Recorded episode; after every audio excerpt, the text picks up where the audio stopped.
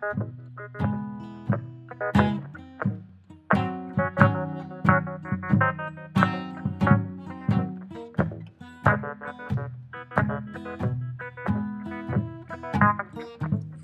bienvenue au podcast de la semaine! Qu'est-ce que tu regardes? Épisode 61. Hey, Benz! Qu'est-ce que tu regardes? C'est quoi de neuf? Ça va? Pas une trop grosse semaine pour moi cette semaine. J'ai Ouais, trois films, mais trois films dans un bloc condensé que. Dans le fond, c'est trois films de Danny Boyle. Fait qu'on va faire une petite semaine de Danny Boyle Oh! ici. Là. Ok, ok. Ben écoute, euh, Danny Ball, c'est. C'est un Christy de réalisateur, selon moi. là. Très, ouais, J'adore vraiment. tous ses films. Ouais. J'ai bien hâte d'en, jaser. Surtout que c'est des films. euh, Il y en a comme deux que tu n'avais jamais vus, je pense. Oui, exactement. Puis un qui trois? son grand chef-d'œuvre, que c'est mon film préféré de Danny Boyle. Puis c'est un de mes films préférés à vie, probablement aussi. là. Fait qu'on y Ouais, ça, en est un des bons. Hein. On en jase tantôt. Parce que moi, euh, je te dirais que j'ai cinq films en gros, mais j'ai, euh, j'ai une trilogie que je vais jaser, comme je t'avais parlé. Là. On en jasera, si tu veux, à la fin. Parce que tu un peu en lien avec euh, un de tes films de Danny Boyle. Fait que je, vais, je vais commencer. mes films sont, sont assez. Sont assez mix cette semaine. là. Je me suis lancé dans des films un peu euh, différents. Là. euh, beaucoup de genres cette semaine. T'es-tu encore dans le crime avec- ou. euh, Pardon? t'as- T'as-tu passé ton trip de crime ou t'as encore le, le crime dans le sang? là? Ah, euh, c'est mixé, c'est mixé. il, y a, il y a du crime, puis il y a de la drogue, puis il y a d'autres affaires, mais c'est c'est pas mal ça, mon, mon range. hein. Moi, j'adore les films criminels, puis euh, les histoires un peu rocambolesques. Mais j'aime aussi les comédies, tu sais. Sauf qu'il n'y aura pas beaucoup de comédies cette semaine. C'est correct. La semaine passée, c'était ça. Fait que. On passe à autre Ben, chose. c'est ça. C'est ça, là, on passe à autre chose, puis on passe à du sérieux, Ben. Excellent. Dans- Cette semaine, euh, j'ai. euh, ben, les trois premiers films que je vais jaser, c'est trois films que j'avais déjà vus. C'est trois films, euh, ben. Un qui, qui est sorti en 1998, que je te dirais que c'est mon coup de cœur de la semaine, parce que j'aime quand même gros ce film-là. Ça faisait longtemps que je ne l'avais pas regardé. Puis c'est pas. euh, tu sais, je suis- connu, Ben, pour euh, être un amateur de, de blockbuster, film d'action, toute la kit. Mais si c'est un, un film, euh, si on veut, une biographie sur un studio qui a quand même connu des, beaucoup de moments là, dans les années 70-80.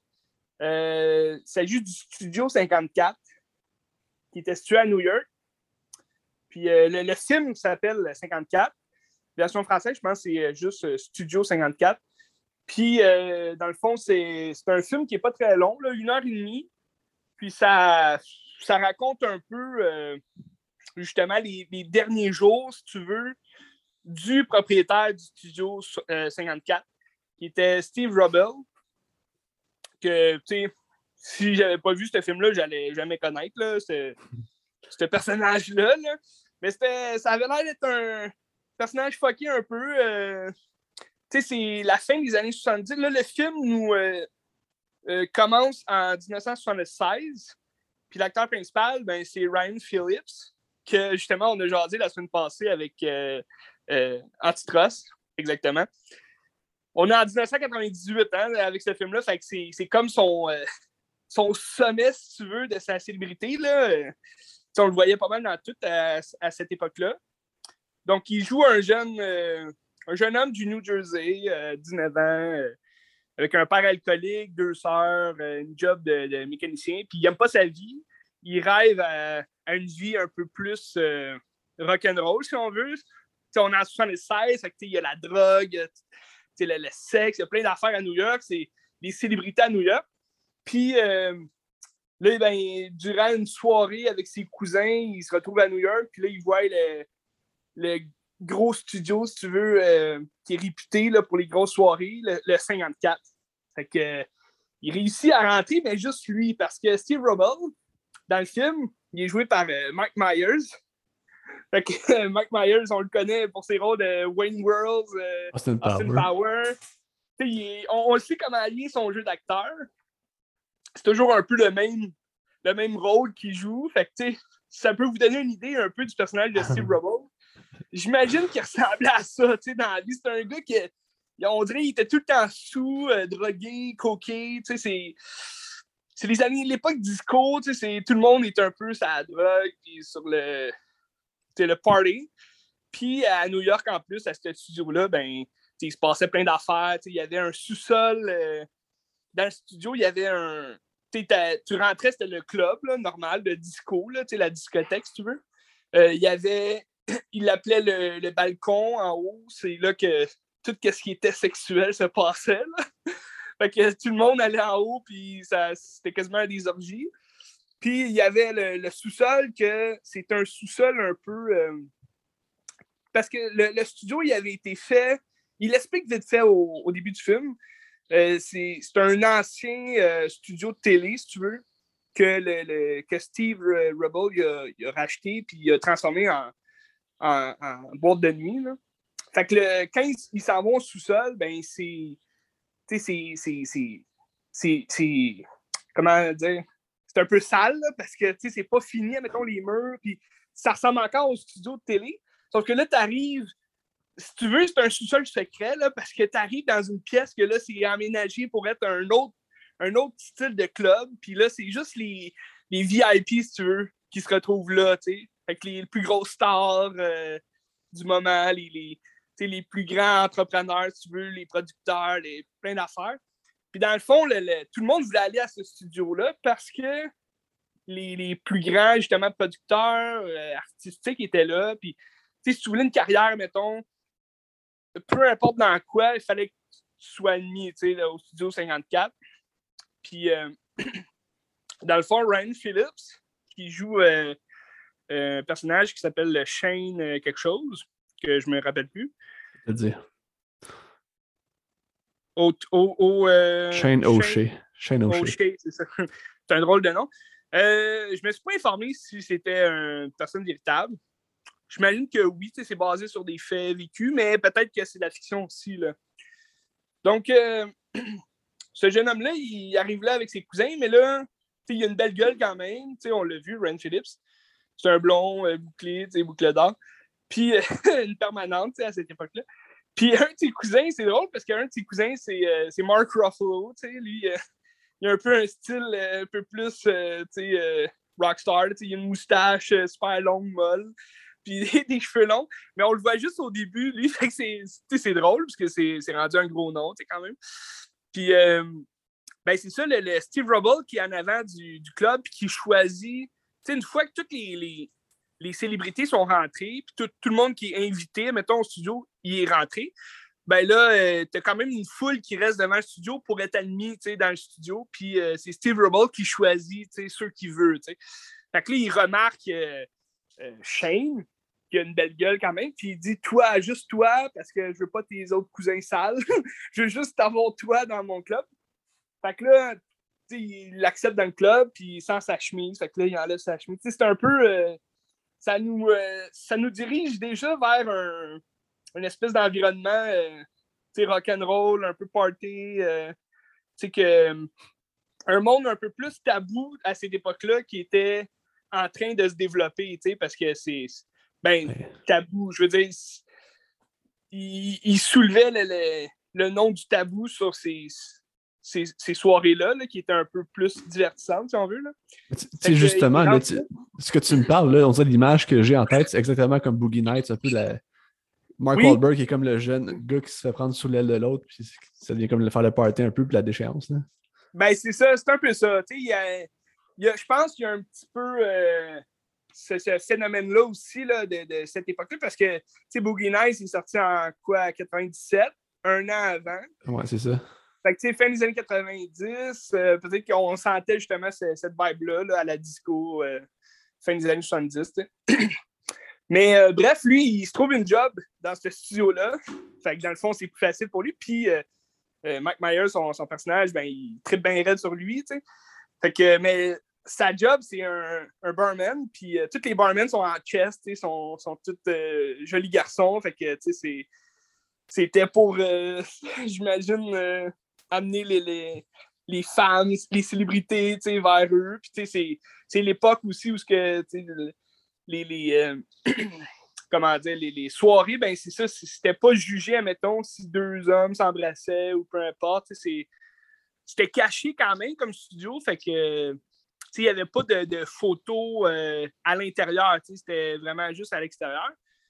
Puis, euh, ben, le film en tant que tel, c'est vraiment juste le, le, chemin parcouru par euh, Shane O'Shea, qui est dans ce studio-là, puis qui goûte à la vie de célébrité, parce que là, il devient, il, devient ami avec toutes les célébrités là-dedans, puis là, il, se fait poser sur des, des magazines, puis il, se fait nommer le, le, Shane 54, puis là, au cours du film, il, il, veut avoir une vie de star comme les stars qu'il faut toi, mais il comprend, un moment donné, il réalise que c'est le monde qui, euh, qui, a fait de lui qu'est-ce qu'il était, puis que quand ils veulent plus de lui, quand il y a un nouveau, ben là, il le tasse, Un peu comme Boogie Night, quand quand ils, ils, commencent à faire des VHS, il prend d'autres acteurs. Fait que là, Mark Wahlberg, il pleure, comme une fille.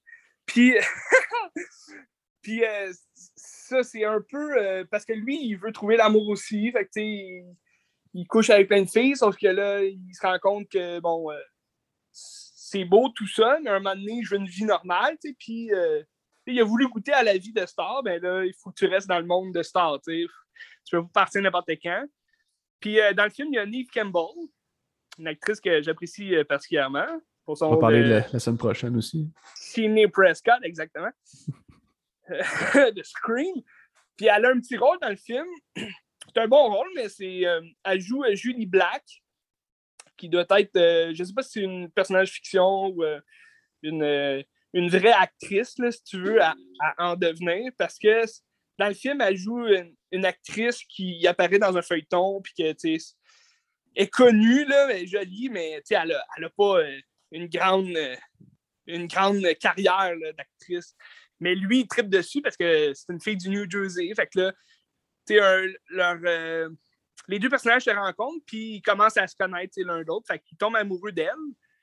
Mais c'est elle qui fait un peu comprendre ça, que c'est une, elle, elle, veut percer dans ce domaine-là, fait qu'il faut qu'elle rencontre du monde, puis lui, il, il voit que, bon, elle s'est peut-être servi de lui. Fait que, il y a un peu une histoire de, d'amour derrière tout ça, que j'aurais peut-être écarté, euh, pour laisser la place à l'histoire du Studio 54. Parce que c'est ça, c'est, euh, pas dit clairement, mettons, que tout, tout est une histoire vécue dans le film. Je pense que c'est vraiment juste de la fiction autour d'un personnage créé, un peu comme le Titanic. Euh, ils ont créé une romance autour du, du, euh, désastre du Titanic. Ben là, c'est un peu ça qu'ils ont fait avec euh, le, fameux Studio 54 où est-ce que tout était permis.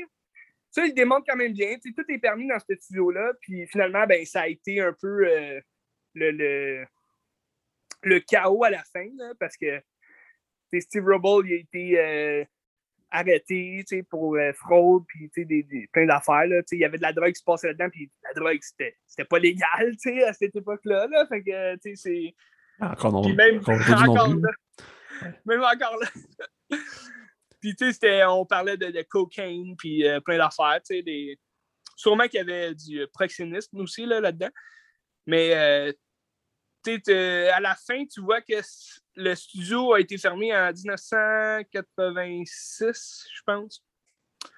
Fait que après son arrestation de Steve Robles, ils ont quand même continué à, laisser ouvrir le studio, mais euh, c'est dit que les studios à cette époque-là, ils avaient tout été repris par euh, des organismes un peu qui, euh, acceptaient les, soirées un peu plus folles, mais que c'était géré vraiment comme plus politiquement correct, si on veut. C'était moins l'année disco. Si tu veux, c'est, la fin de l'époque disco aussi, début 80, c'est un peu. Euh, mais c'est quand même. C'est un bon film que j'aime parce que, premièrement, j'adore la musique disco, ben. La musique disco, ça nous amène tout le temps dans un train de vie un peu rock and roll. Y a-tu du, Bee Gees dans le, dans le film?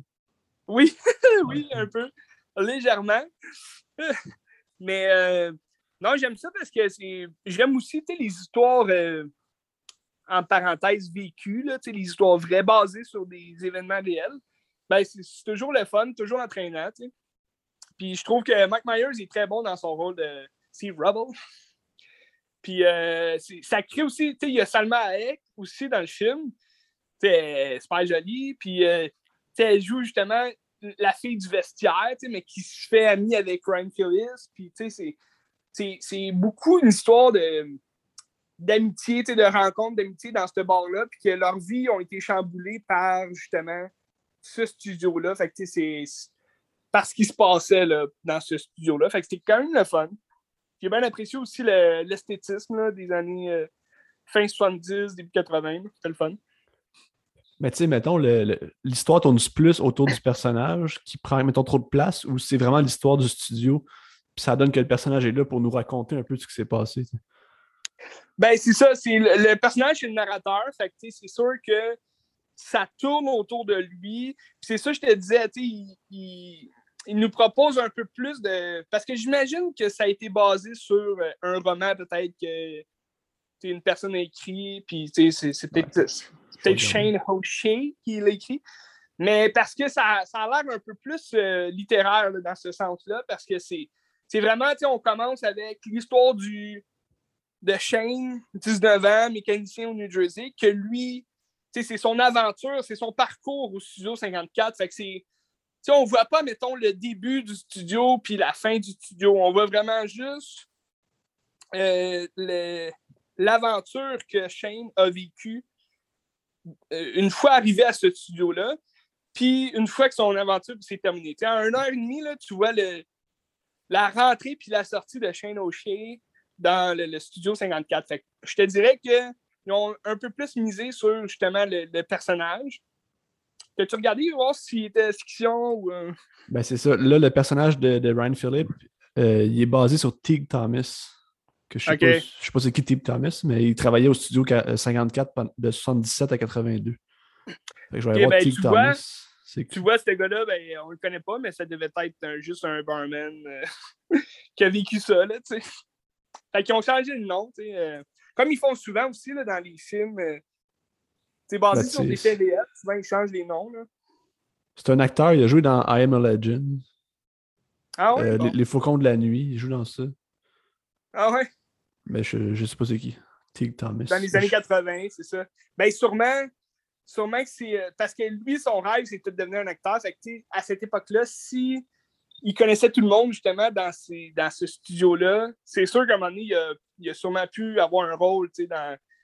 Puis à la fin, ce qui est le fun dans le générique, c'est que tu vois des photos de, de personnalités connues qui ont été à ce studio-là à l'extérieur. Tu vois des photos avec Sylvester Stallone, euh, John Travolta.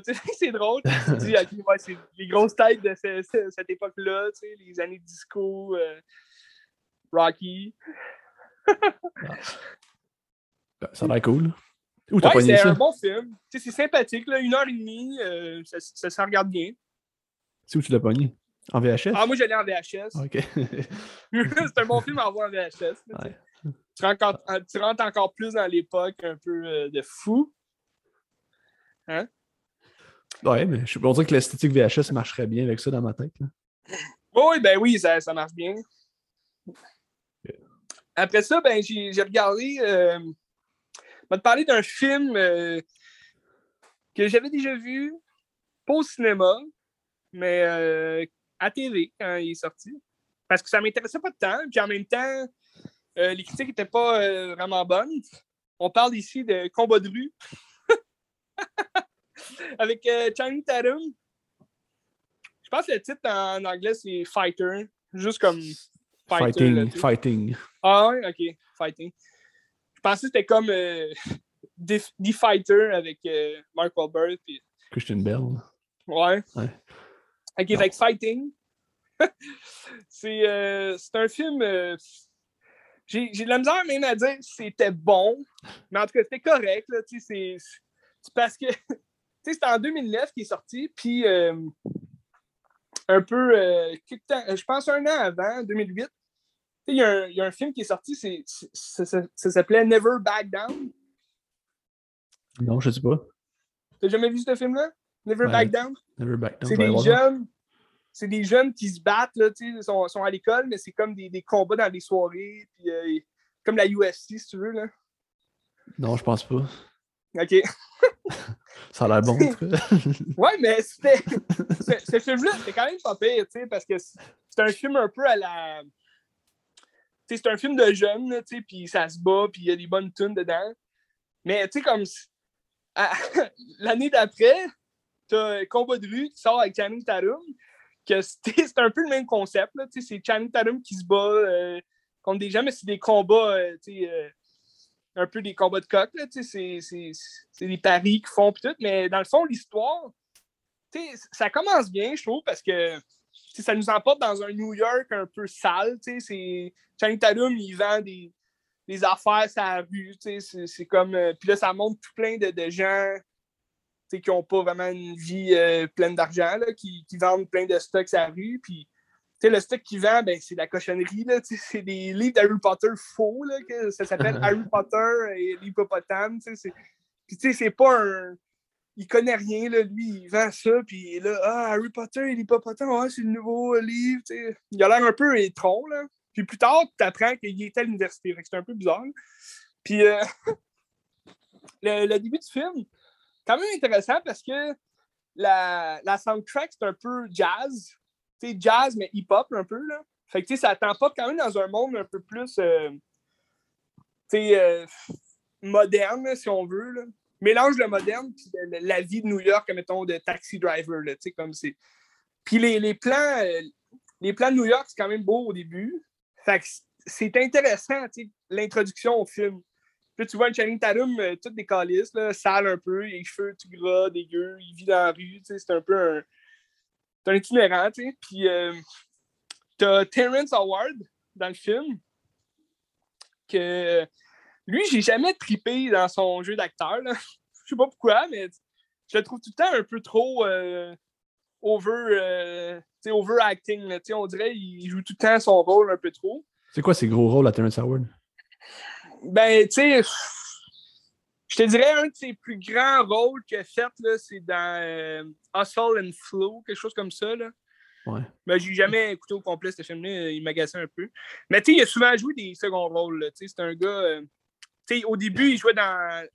Il a joué le, le, le, meilleur ami d'Iron Man, dans le premier film d'Iron Man. Puis là, il n'a pas voulu revenir dans le deuxième parce que, soi-disant, euh, il s'est fait voler comme du cachet par Robert Downey Jr.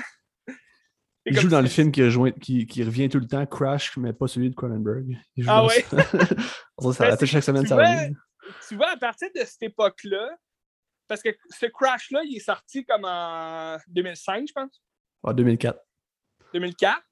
Puis comme il joue un, un gars riche là, de la production, euh, il porte des cols roulés blancs puis tout. Je ne l'ai jamais saqué dans ce film-là. Je l'ai jamais saqué, OK?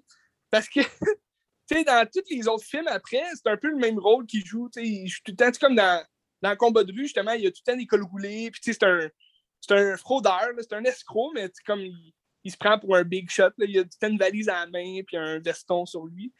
Mais je sais pas, euh, on dirait qu'il y a de quoi dans son jeu d'acteur que, qui me plaît pas, mais en tout cas, il a quand même fait des bons films. Il faudrait juste chercher. Ben, tu sais, je pense que la série Empire, c'est comme lui le personnage principal, me semble. Ah oui, c'est ça. J'ai pas écouté cette série-là. Puis justement, c'est le même scénariste. C'est le même scénariste qui a fait le film que tu parles. Ah ouais, bon. tu vois, c'est un peu. C'est un peu. Euh, peut-être pour ça aussi, là, que. C'est peut-être. Euh, un, un, scénariste justement qui est un peu. Ben, c'était-tu après Empire, c'était pendant? 2009 euh, ben, ou un peu après? Il me semble que Empire, c'est genre 2015, mais tant peu, je suis pas sûr. Ah, 2015-2016. Parce que j'ai pas écouté cette série-là, mais elle a l'air un peu du même style euh, de la soundtrack, je pense. Là. Puis le, peut-être le, mode de vie. Là. Mais tu sais, comme. Euh, bref, au début du film, l'introduction est bonne. Mais là, tu as le personnage de Terrence Howard qui arrive un peu. Euh, c'est curieux, ça a l'air d'un escroc, tu sais pas trop si on le truste ou pas. Puis Channing Tatum, il a l'air d'un cave. Là, fait que tu le sais qu'il va le truster, puis finalement, il va se faire jouer un cul. Puis finalement, ben, Terrence Howard, il propose de, se battre pour lui, tu sais. De, se battre, puis là, il dit Ah, si tu gagnes ce combat-là, on fait euh, 30 000 là, direct à soir, puis euh, si tu perds, on n'a rien tout. Fait qu'il faut que tu gagnes. Parce que dans le fond, il a, joué, euh, il a fait exprès pour euh, voler ses affaires, sa rue. Puis là, Channing Tatum s'est défendu en, en ben, c'est pas Terrence qui a volé ses affaires. Il y a comme des, des, hommes de main, si tu veux, là, des petits jeunes là, qui, qui engagent là, pour l'aider. Puis là, ben, Channing Tatum leur a pété la gueule. Fait que là, il a vu que ça allait se battre. Fait que là, après ça, ben, tu sais, c'est c'est ça qui est bizarre, c'est que le scénario, il est jamais stable. Tu sais jamais qu'est-ce qu'ils ont voulu faire parce que, justement, ça, ça aurait pu être un test, voir, OK, ce gars-là, il sait se battre, je vais l'engager. Mais non, c'était vraiment juste pour voler ses affaires, son argent. Puis c'est plus tard, Channing Tatum, il recroise Terrence Howard au resto, comme, puis là, il dit, rends-moi mon argent que tu m'as volé. Puis là, c'est là que Terrence Howard, il dit, ah, mais si tu as besoin d'argent, je peux t'engager pour des combats, puis c'est un peu. C'est comme du hasard, mais c'est câble, tu sais. C'est quand même à New York, là. Tu sais, si tu voles quelqu'un, tu essaies de, partir au loin, là, tu sais, tu restes pas dans le même coin, mais en tout cas, c'est le scénario qui est fait de même. Puis, là, ben, les combats, tu sais, il accepte. Fait que là, il fait un premier combat, puis c'est tout le temps un peu de la chance qu'il a, tu sais, comme le, son premier combat, il se fait péter la gueule, tu sais. Puis il fait juste pousser parce que c'est des combats de coq, illégal. Fait que tous les coups sont permis.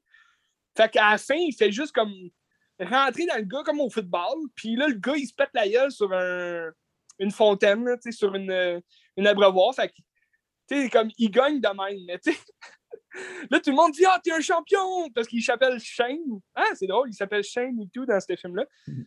Puis là, tout le monde est là Ah, t'es un champion, tu l'as eu, tu sais. Puis là, c'est comme, OK, mais il est pas bon, là. Il, se faisait péter la gueule, puis comme il se fait rentrer dans. Bref, c'est tout au long du film, c'est un peu des coups de chance de même. Puis à chaque fois qu'il y a un combat, c'est jamais, mettons, euh, divertissant puis entraînant comme, mettons, que ce, l'était Rocky. Tu sais, quand on pense à un, un, film de combat, on veut que ça soit, on veut sentir qu'on est sur le bout de notre siège, puis qu'on est comme dans le combat, puis on veut qu'il gagne, tu sais, comme Rocky. Parce que Rocky, c'est la source du, film de combat qu'on veut, tu sais, dans des films. Tu sais, il y a des films, un ton de boxe que, tu sais, t'es jamais... Euh, t'es jamais satisfait du combat, t'es comme jamais comme... Euh, pris dans, dans, le combat, tu sais, comment dire, là, t'es jamais... Euh, imprégné.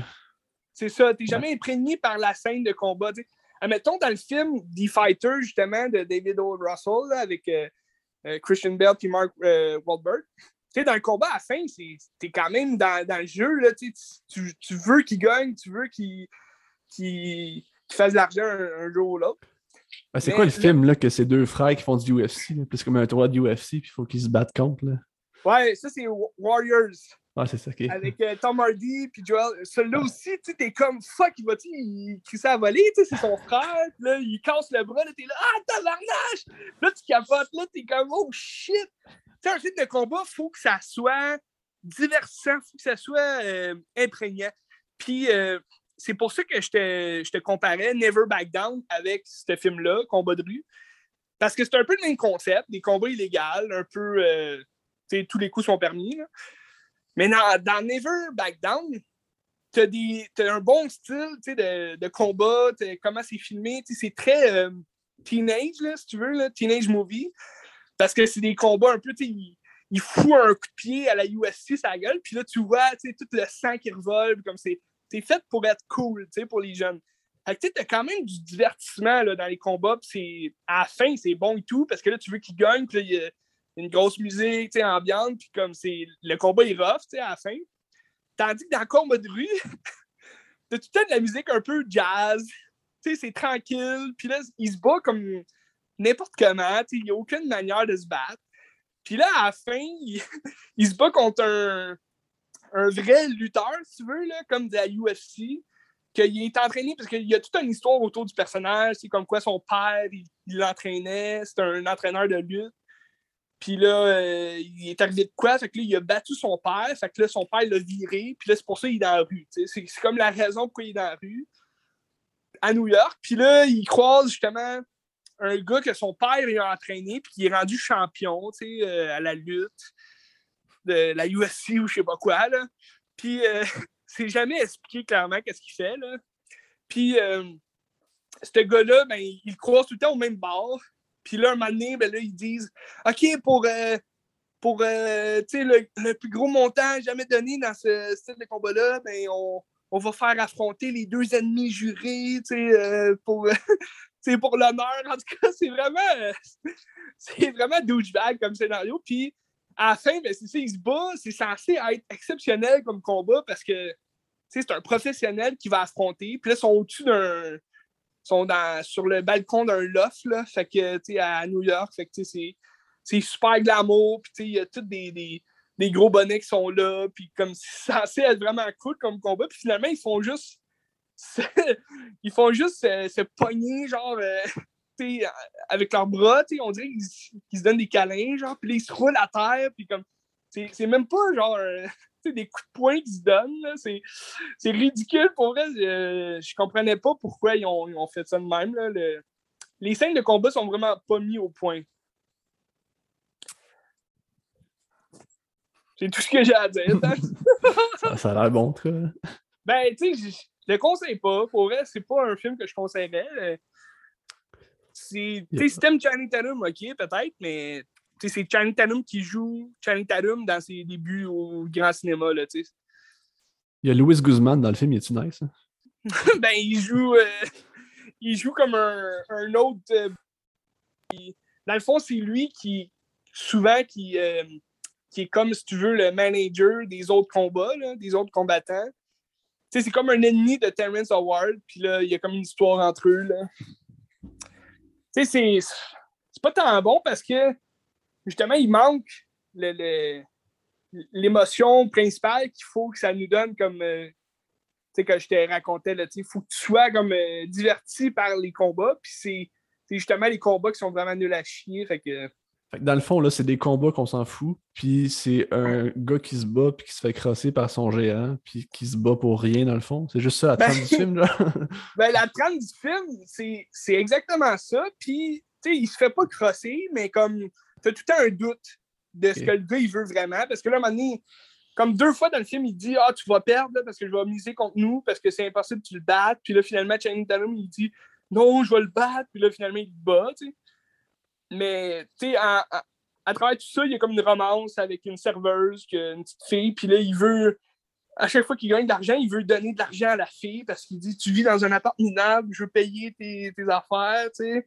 Puis là, elle, elle le prend mal, mais tu, tu sais qu'il y a quelque chose qui est louche parce que là, elle connaît Terrence Howard, puis là, c'est, en tout cas, il y a une manigance autour de tout ça. Finalement, c'est jamais ce que tu penses, puis c'est vraiment pas stable comme scénario, ça change, euh, ça change d'émotion d'un bord puis de l'autre, puis c'est comme, on comprend rien au final. Ah, en tout cas, c'est dommage, parce que... Ouais, c'est dommage. La, trame, la trame aurait pu être bonne, mais regarde. Il y a un seul combat qui est qui est le fun, puis c'est contre un Chinois, là. Parce que le Chinois, il est, bon en arts martiaux quand même, là, mais il se fait péter la gueule. tu te dis, euh, c'est impossible. À quelque part, c'est impossible qu'il gagne tous ses combats de même. C'est un peu trop. Euh, mais ça se trouve, hein? sur Internet, des combats de même, ça se trouve, genre Kimbo Slice, faire comme ça. Là. Tu peux voir ça sur YouTube, c'est fucking violent, c'est drôle. Ben oui, mais c'est ça, tu sais, c'est le titre, c'est combat de rue. C'est tous les coups sont permis, puis il n'y a même pas de sang. Il y a un œil au noir après ces combats, puis c'est tout.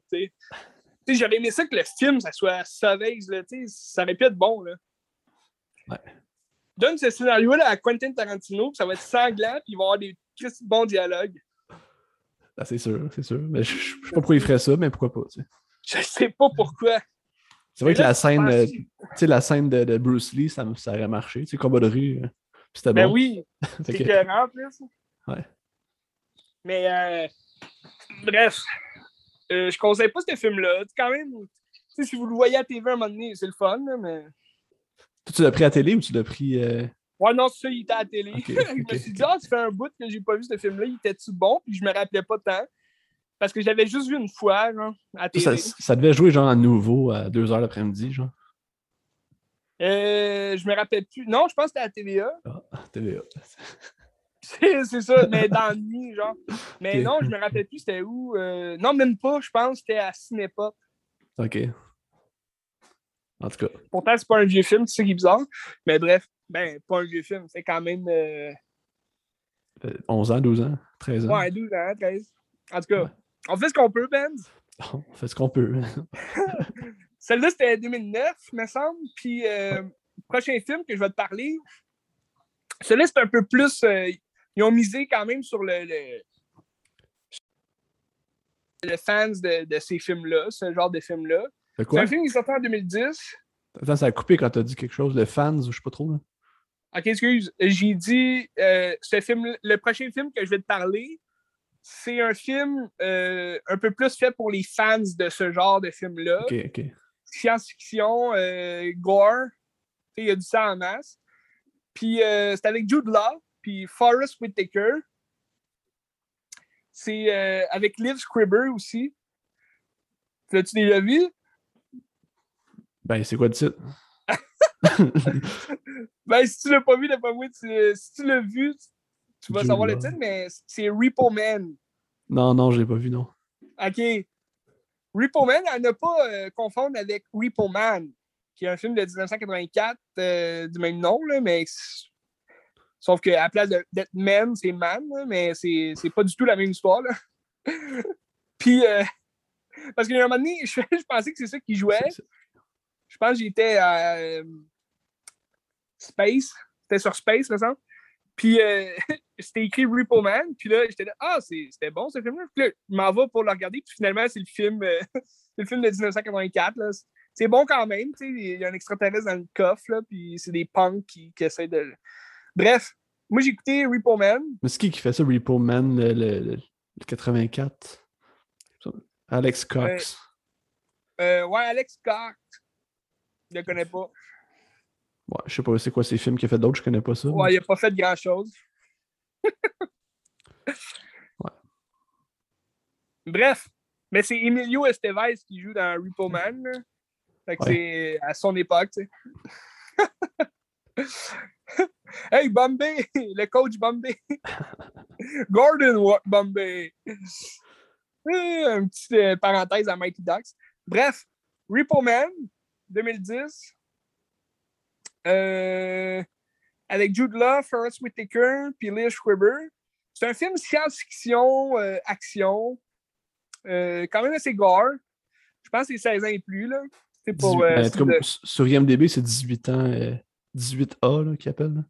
Ah, ok, ouais. Ben, ça, c'est au State, là. C'est comme le, le, le, Air, là, genre. Rated. Air. Mais. Euh, oh, Air, R. Bref, euh, c'est bon quand même comme film. Je pense qu'il avait été mal reçu par les critiques là, au début, mais. Ben, tu vois-tu, la, cote, euh, la cote Metascore, c'est 32. C'est pas, pas terrible, mais la, critique du public est quand même bonne. 6.3, c'est pas pire. Ben, c'est ça que je te dis, c'est que c'est un film, tu sais le scénario ne sera pas, mettons, euh, révolutionnaire. Le scénario de base, c'est euh, des repo men. À cette époque-là, ben, c'est euh, en, langue française, le film s'appelle Repreneur. Puis c'est des gens un peu qui travaillent pour. c'est un peu comme des, des chasseurs de primes, si tu veux, là, parce qu'ils recherchent des gens qui n'ont pas remboursé leurs organes. Parce que dans le futur dans lequel ils se trouvent, euh, les gens se font remplacer leurs organes. Quand, mettons, tu as un foie qui est fini, ben là, ils se font mettre un foie euh, euh, robotique, là, si tu veux. Un, un foie fait, voyons. Ben, génétiquement modifié, genre? Ouais, c'est ça. C'est génétique. C'est pas. c'est pas un autre foie de quelqu'un d'autre. C'est un foie fait génétiquement. Puis, quand tu peux pas le rembourser, ben là, ils te le reprennent un peu comme euh, un char non remboursé ou euh, l'hypothèque d'une maison. Tu sais, si tu ne payes pas l'hypothèque de ton foie, ben on, on va te le reprendre. puis, euh, puis Jude Law puis Forrest Whitaker, c'est des repo men qui, eux autres, qui ont comme un radar, si tu veux, puis ils voient, OK, ils te scannent toi, tu sais, dans la rue, puis ils voient, OK, Benz, il te reste 10 jours à payer. Donc là, ils vont te regarder, ils vont dire, Hey, si tu ne payes pas là, dans 10 jours, je, vais venir te chercher ton foie. Puis il y en a que c'est le cœur, il y en a que c'est le genou, il y en a que c'est les oreilles. Puis euh, c'est comme un entrepôt, si tu veux, c'est comme un peu un poste de police, si tu veux, de Repo Man. Fait que là, c'est comme une gang qui, qui se battent pour les meilleures, euh, les meilleures primes, si tu veux. Il y en a un qui se retrouve tout le temps avec des oreilles. Fait que là, il est là, c'est pas payant les oreilles. Là. Puis les autres, c'est quand même le fun à regarder parce que il arrive chez quelqu'un, puis là, il, fait salut, puis là, il l'endort parce qu'il n'y a personne qui veut se faire reprendre gratuitement son foie. Avec là, il faut qu'il shot avec un, une espèce de, de, de, gun qui les paralyse. Puis là, ils sont endormis, puis ils, les ouvrent, là, puis ils reprennent ce qui est dû euh, à la, euh, au système d'assurance d'organes. Puis c'est Liv Scribber qui est comme le, gros boss de ça. Puis euh, le, le, scénario, dans le fond, le film commence vraiment l'élément déclencheur, c'est que Jude Law, son personnage, il s'en va comme pour démissionner, si tu veux, parce que sa femme est plus capable, puis c'est le bordel. Puis euh, son dernier son dernier boulot, si tu veux, le défibrillateur, il marche plus, puis euh, il pogne un choc. Puis, fait que là, il se fait remplacer son cœur par cette compagnie-là. Fait que là, son cœur, il faut qu'il le rembourse, tu sais. Fait que là, il travaille, c'est dur, sa femme le quitte. First Whitaker, il l'héberge, c'est comme son meilleur ami dans le sens, qu'il dit oh, je, peux t'aider, je vais te trouver. Mais là, il est comme plus capable de faire sa job parce que il se voit en ses, en ses proies, là, comme il se dit, ben, OK, mais... C'est un peu un Blade Runner aussi, là, parce qu'il chasse un peu, c'est pareil, ouais. C'est exactement, puis là, c'est ça, il, il, voit, là, que, OK, euh, mais là, attendez, là, moi, je suis comme eux, puis là, vous me demandez des chasser, puis, euh, c'est pas ce qu'il veut. fait que, euh, au final, ben là, il commence à se rébeller parce que là, il est dû pour payer, puis il n'y a pas d'argent.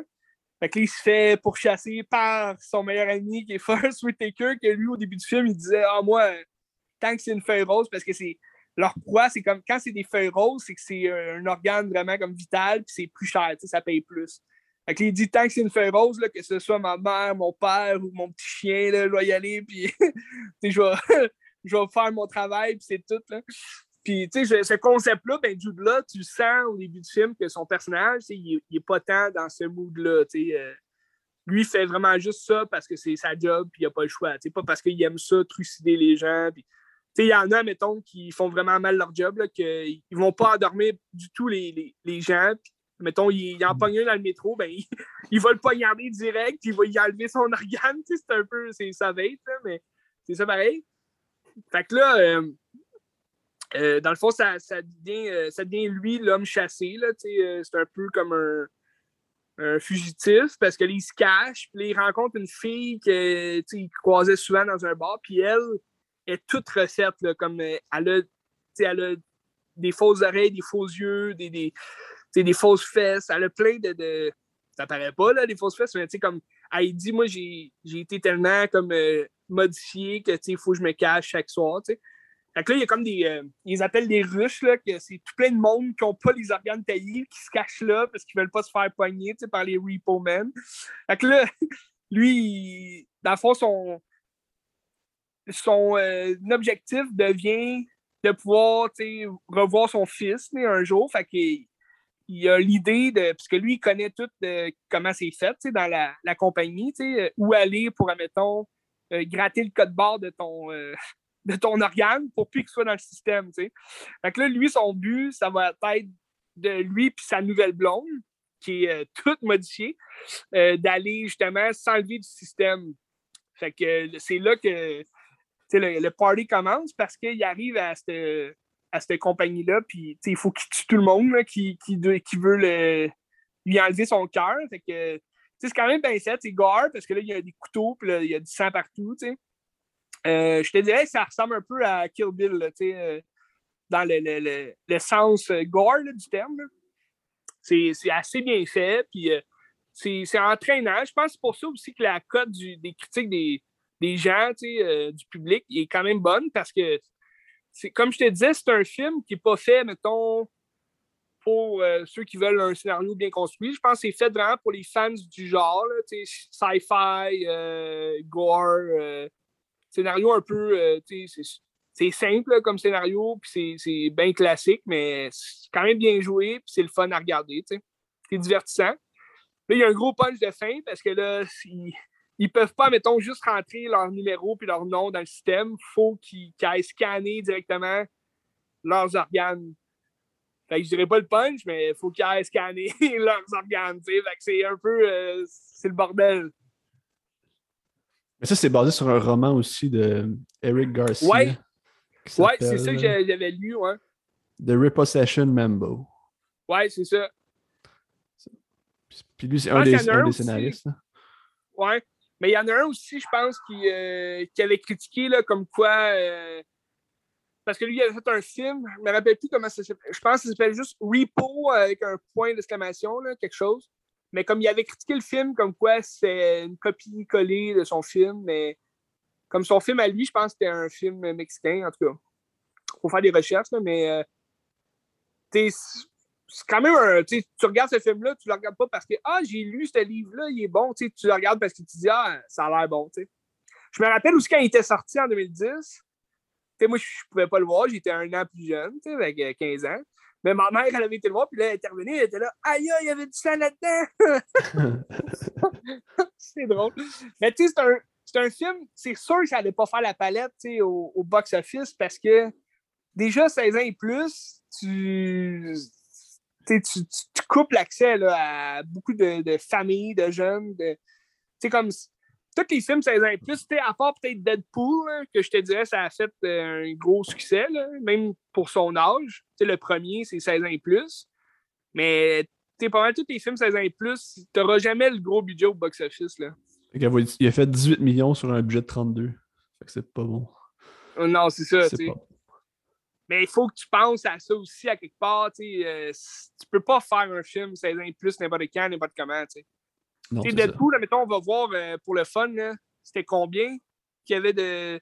sais, Deadpool, ça a dû quand même coûter cher, mais en même temps, c'est un film qui est quand même relativement minimaliste pour un film de super-héros. Tu n'as pas beaucoup d'acteurs, tu as une histoire qui est quand même classique. Euh. Mais je serais curieux de savoir combien il a fait. Oh, qui a un budget de 58 millions, puis il a fait 782. Bon, tu vois, il était 16 ans et plus, il était, c'est gare le premier, tu sais. Mais je pense en plus le deuxième, je pense que c'est ça qui, qui, lui a fait mal parce que le deuxième, même s'il est quand même bon, il intègre euh, Josh Brolin qui joue euh, Cable, qui est un gros personnage de la série X-Men que tout le monde avait hâte de voir. C'est quand même bien joué dans le film, mais d'après moi, il était moins populaire le deuxième parce que justement, il était 13 ans et plus, puis comme ils ont censuré pas mal, je trouve, dans le film. Au box-office. Un budget de 110, il a fait 785 aussi. Fait que c'est à peu près les mêmes chiffres. Ouais, quand même pas mal. Ouais. Ben, ça, c'est un, une opinion personnelle. je trouve le deuxième, ils ont régressé par rapport au premier. le premier, c'était vraiment comme plus sanglant, le langage vulgaire. Là, ils, ont régressé à 13 ans et plus. Puis là, j'ai hâte de voir le Deadpool de Disney. Qu'est-ce qu'ils vont faire? Là? ils en font un nouveau? Là? Ben, c'est c'est pas officiel. Ben oui, c'est officiel. Dans le fond, Ryan Reynolds, il l'a officialisé là, il y a quelques, mois. Comme quoi, le Deadpool 3 était en production. Mais on ne sait pas trop euh, comment ça va être. C'est sûr, Disney a dit tous les films de Fox Production, euh, on ne va pas les, les censurer. Il va encore avoir des. des... Là, sur Disney, ils ont sorti la série euh, Pam and Tommy. Là. Ouais, ouais ça faisait jaser, ils disaient, mais là, Disney Plus qui font jouer ça. Ben oui, mais attends, là, c'est pas, c'est pas Disney Plus, là, c'est le Fox de Disney qui fait ça. Tu sais, c'est Stars, tu sais, c'est pas. Euh, faut voir aussi la différence entre Disney. Mais pourquoi les gens chialent, tu sais, ils ont le droit de faire ce qu'ils veulent. Là, tu sais? Ben, je le sais, mais les gens chialent parce qu'ils disent Ah, oh, mais là, on a des enfants. Ben oui, mais. Mais un contrôle parental. C'est ça, t'as un contrôle parental, là, tu sais. Euh, t'as juste à pas faire écouter ça à tes enfants, c'est tout, là. Mais tu sais, je sais que Disney parlait, tu vois, comme là, il y, a un nouveau Predator qui va sortir. Ça va s'appeler Prey, puis ça va être une histoire de une des premières Sam, si tu veux, Néandertal, qui vont, euh, ben, peut-être pas Néandertal, plus amérindienne, qui vont, euh, c'est elle qui va se battre contre le prédateur. j'ai hâte de voir comment ça va être. Ça va-tu être comme trop féministe, genre la femme qui est seule, qui est forte, puis qui se bat contre le prédateur, ou ça va être encore une gang qui vont se faire chasser par les prédateurs. Euh, ça reste à voir. Ça va s'appeler Prey. J'imagine ça va vraiment être une guerre de, de proie là, euh, entre, les deux chasseurs. Euh, puis ils parlent qu'ils vont faire un nouveau Alien, mais là, on ne sait pas trop que ça va être. Ils vont suivre la direction de Ridley Scott avec Alien Covenant. Ou bien, tu l'avais-tu vu, Covenant? Oui, je l'ai vu, oui. OK. Bon. Ouais, ben, tu vois, ça... ça va être repris par Ridley Scott ou ça va être quelqu'un d'autre qui reprend l'univers puis qui l'amène ailleurs? Ben, c'est ça, on le sait pas, tu sais, c'est ça qu'on sait pas. Euh, ils vont-tu continuer, tu sais, ce que Ridley Scott avait commencé ou bien ils vont dire, oh, on va complètement reboot la, la série ou euh, faire d'autres choses, sais? En un même remake. Temps, ben, c'est ça, un remake, en même temps, ils peuvent pas faire ça. Pas canon. Ben, ils le savent, je pense, à quelque part. Euh, tu peux pas faire un remake d'un classique, là. Ben, il y en a qui le font, mais regarde. mais je pense que la meilleure chose, ça serait peut-être de continuer ce que Ridley Scott a, commencé, mais de l'amener peut-être ailleurs aussi. Là. Il y a un moyen là, de continuer ce qu'il a fait. Parce que Michael Fassbender, il était fucking bon dans son rôle. Ouais, ouais. Ben, tu sais, Prometheus, c'est vraiment bon, Prometheus. Ben oui. Vraiment, vraiment. Puis les deux, tu sais, même si. Je pense qu'on avait été euh, critiqué parce qu'on comprenait plus trop l'histoire de Prometheus par rapport à ça. Mais je pense que ça suit quand même bien là, quand tu écoutes bien. Puis que. Oh ouais. Quand tu ouvres tes yeux, tu vois ce que le film il veut dire. Tout ce que j'avais à dire. Mais là, pour revenir à Repo Man, ouais. le réalisateur, c'est Miguel Sapochnik. Oui, c'est ça. C'est lui qui a fait euh, le, film Finch sur Apple Plus avec Tom Hanks, c'est ça? Puis il a fait euh, genre. Ouais, ouais, c'est ça, j'avais vu, ouais. Game of Thrones, il a fait une couple d'épisodes, je pense. Ouais. Puis. Intéressant. C'est pas mal ça. Ah, euh, True Detective. True Detective aussi, il a fait des séries, des, épisodes de True Detective. Ouais, la saison 2, hein, je pense. Je sais pas. Je sais pas, mais en tout cas. La, la moins bonne. mais film, je ne l'ai pas vu, c'est avec Tom Hanks, mais ça a l'air bon, mais on sait pas. C'est sur Apple Plus. Apple TV Plus. Ouais. Un jour peut-être. Ben, ça vaut pas la peine Apple TV. Hein. Ben, Apple TV, c'est qu'ils ont juste des choses euh, maison. Ben, c'est ça. il y a, mettons, il y a, il y a euh, Under Ross qui était cool, il y a le film de Joel Cohen. Ça, je ne l'ai pas regardé que ça ne m'intéressait pas, mais ça doit être pas si pire. Ouais. Ben, il y en avait un autre, je pense, avec Tom Hanks, là, euh, un espèce de film de guerre, là. La Deuxième Guerre mondiale, comme sur un bateau, en tout cas. C'était censé sortir en salle, finalement, ils l'ont, ils l'ont passé sur Apple TV. Ben, regarde. Euh, mais tu sais, c'est genre 6 piastres. C'est genre 6 piastres par mois, mais ils n'ont rien, ils n'ont pas de stock. Là. Fait que ouais, mais c'est ça, mais là, tu payes, mettons, Disney Plus, c'est 11 piastres, tu payes euh, euh, Netflix, c'est 15 piastres, là, tu payes Amazon Prime, c'est 7 piastres. En tout cas, tu sais, un moment donné, c'est bien beau avoir tous les streamings, mais que, tu avoir un répit, tu sais. De toute façon, tu n'as pas le temps d'écouter toutes les affaires. Fait que mieux de faire des choix et de prendre celui qui te tente ben, vraiment pour un mois. Sais tu vois, il y a plein d'affaires sur HBO euh, Max qui sortent, qu'ils vont venir sur Crave, j'imagine. Parce que HBO Max, tu ne peux pas l'avoir ailleurs que les États-Unis. Fait là, ça, les affaires vont sur Crave. Sauf que, tu sais, je suis pas pressé, mettons, de voir ces affaires-là. Fait que. Mais tu sais, il y a l'affaire de Harry Potter qui est sortie en janvier qui a l'air le fun. Oui, ça, ça va être le fun, mais justement, tu sais est-ce qu'on attend de voir si on va pouvoir le voir sur autre chose, ou euh, même en online, peut-être que quelqu'un va le sortir à un moment donné? Ben, il doit déjà être sorti online, en tout cas. Ben, j'imagine que oui. Mais tu sais, il y a des films. Ce que j'aime moins là, de HBO Max, c'est ce qu'ils font en ce moment, c'est qu'ils font des films juste pour le streaming. Que tu es comme, OK, mais là, ça devient un peu euh, ridicule. Tu sais, maintenant que c'est le, si tu veux, la, porte de sortie de Warner Bros. pour euh, concurrencer Disney puis euh, Netflix, là, parce que Warner Bros. met tout leur, argent là-dedans, dans le HBO Max. Mais c'est comme ils, font un, film de, sur Bad Girl. Là.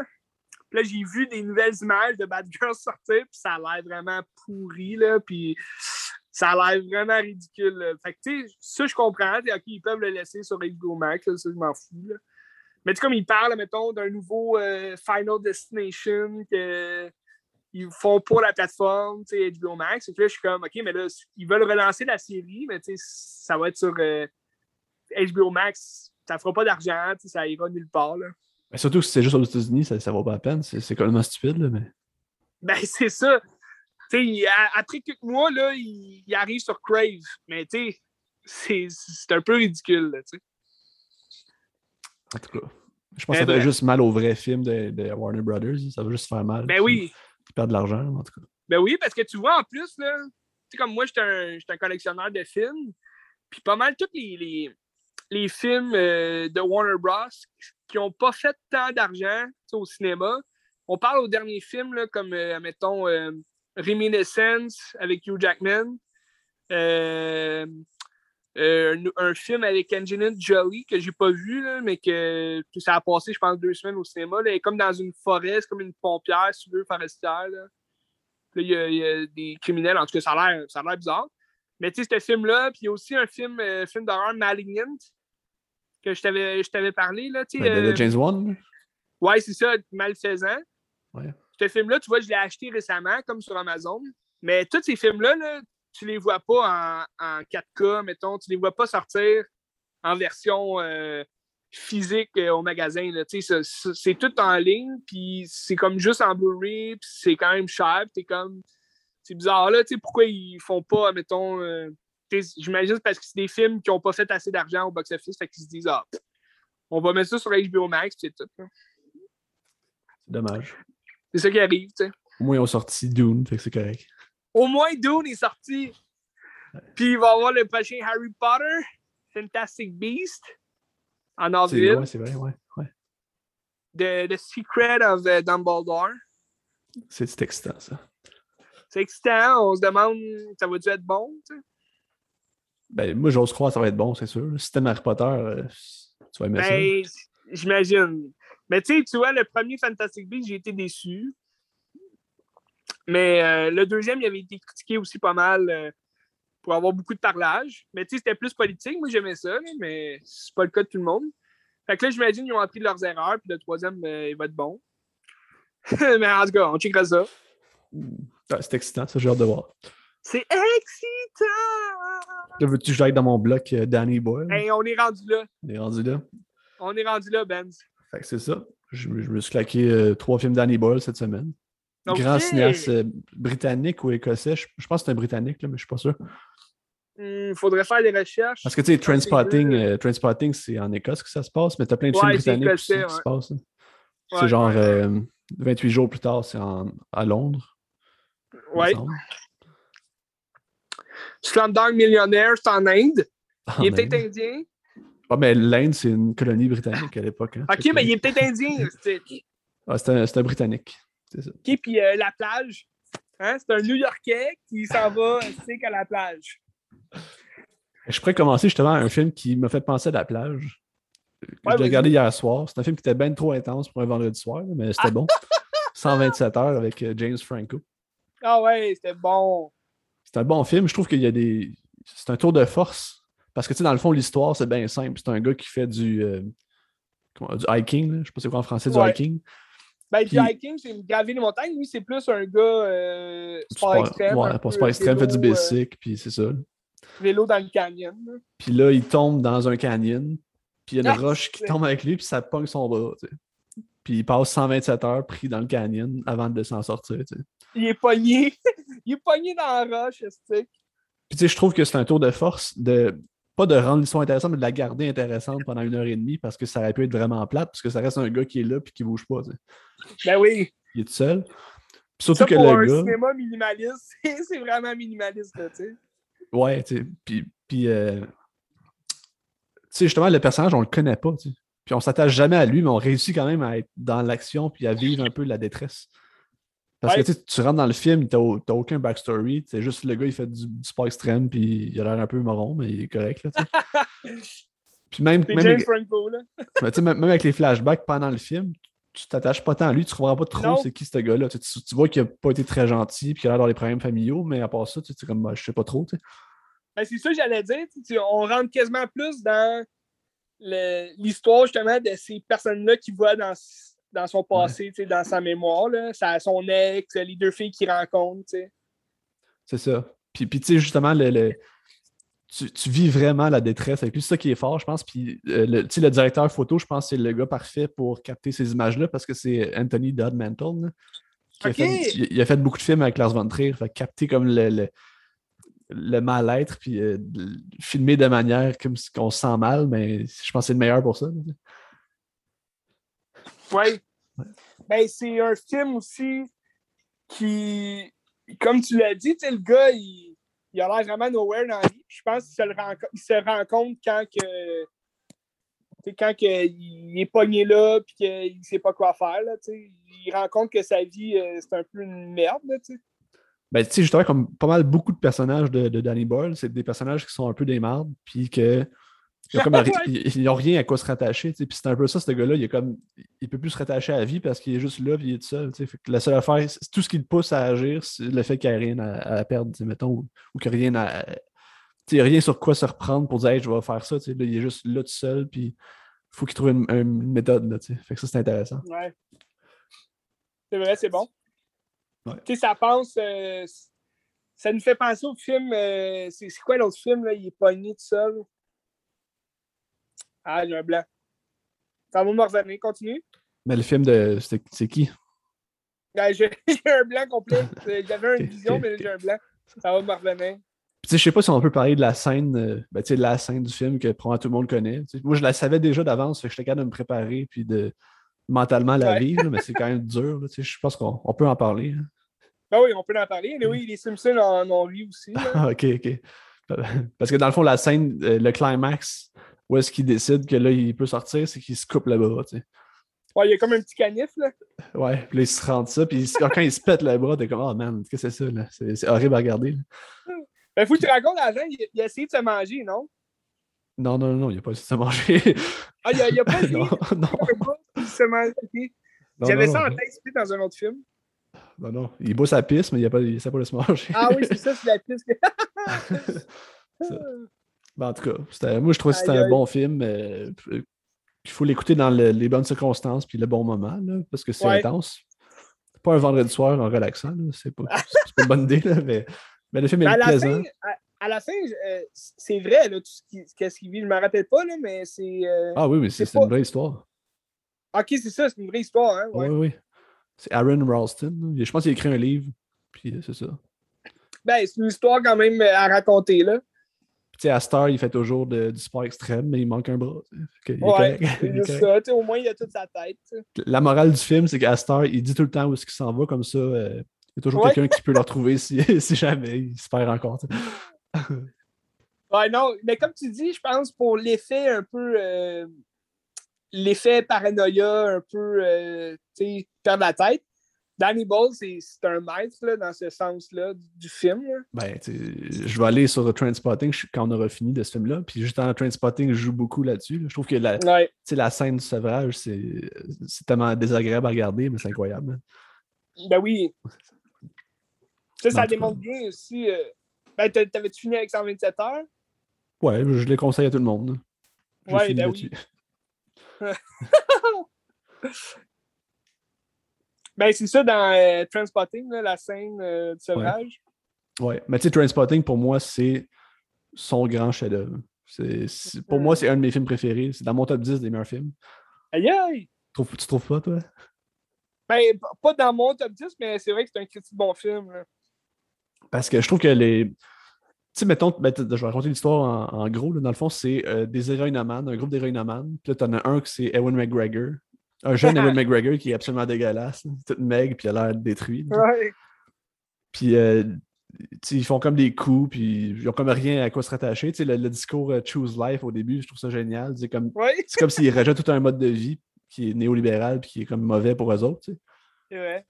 Puis dans le fond, à un moment donné, il se fait pogner, il fait une overdose, puis là, il faut qu'il fasse un sevrage. Mais là, sinon, il se fait rattraper par ses anciens amis. Puis là, il est comme pris dans ça, puis c'est comme un cercle vicieux, tu sais. Ouais. Puis la fin, ben, ça va ailleurs, tu sais, mais euh, je j'en parlerai pas. Même si on, va en parler, parce qu'on va parler du deuxième après ça. OK. Puis tu sais, la fin, dans le fond, c'est ça, c'est qu'ils font un coup d'argent avec un, un deal de drogue, puis finalement, lui, il, vole l'argent de tout le monde, puis il s'en va. Tu sais. Ouais. c'est ça. Euh, c'est crotté! Puis tu sais, mettons dans un film qui est dans les mêmes années, ça c'est 95-96, j'ai vu les deux dates, je suis pas certain. Ouais, je pense 96 plus. Tu sais, le, le, je pense, deux, trois ans après, tu as eu Requiem for a Dream qui est sorti, qui traite un peu des sujets semblables. Ouais. Sauf que je trouve que. je pense, Requiem for a Dream. Ouais, ça se peut, ça se peut. Puis je trouve que, que Trainspotting traite les sujets ou traite son personnage avec plus de respect puis moins de, de jugement, je trouve. Ben, c'est sûr que Aronofsky a vraiment voulu aller dans le deep puis dans le, le sale du sujet, là, tu sais, ben, comme. Euh, c'est un crotté. Ben, c'est ça. C'est ça. C'est comme s'il juge son personnage qui dit c'est un crotté, puis genre, c'est mal faire ça, puis tout. Tandis que dans Trainspotting, si tu regardes le personnage, si t'as un peu de jugement, tu sais. Ben, tu vois que c'est pas correct, là. Tu, sais, tu sais que c'est pas correct.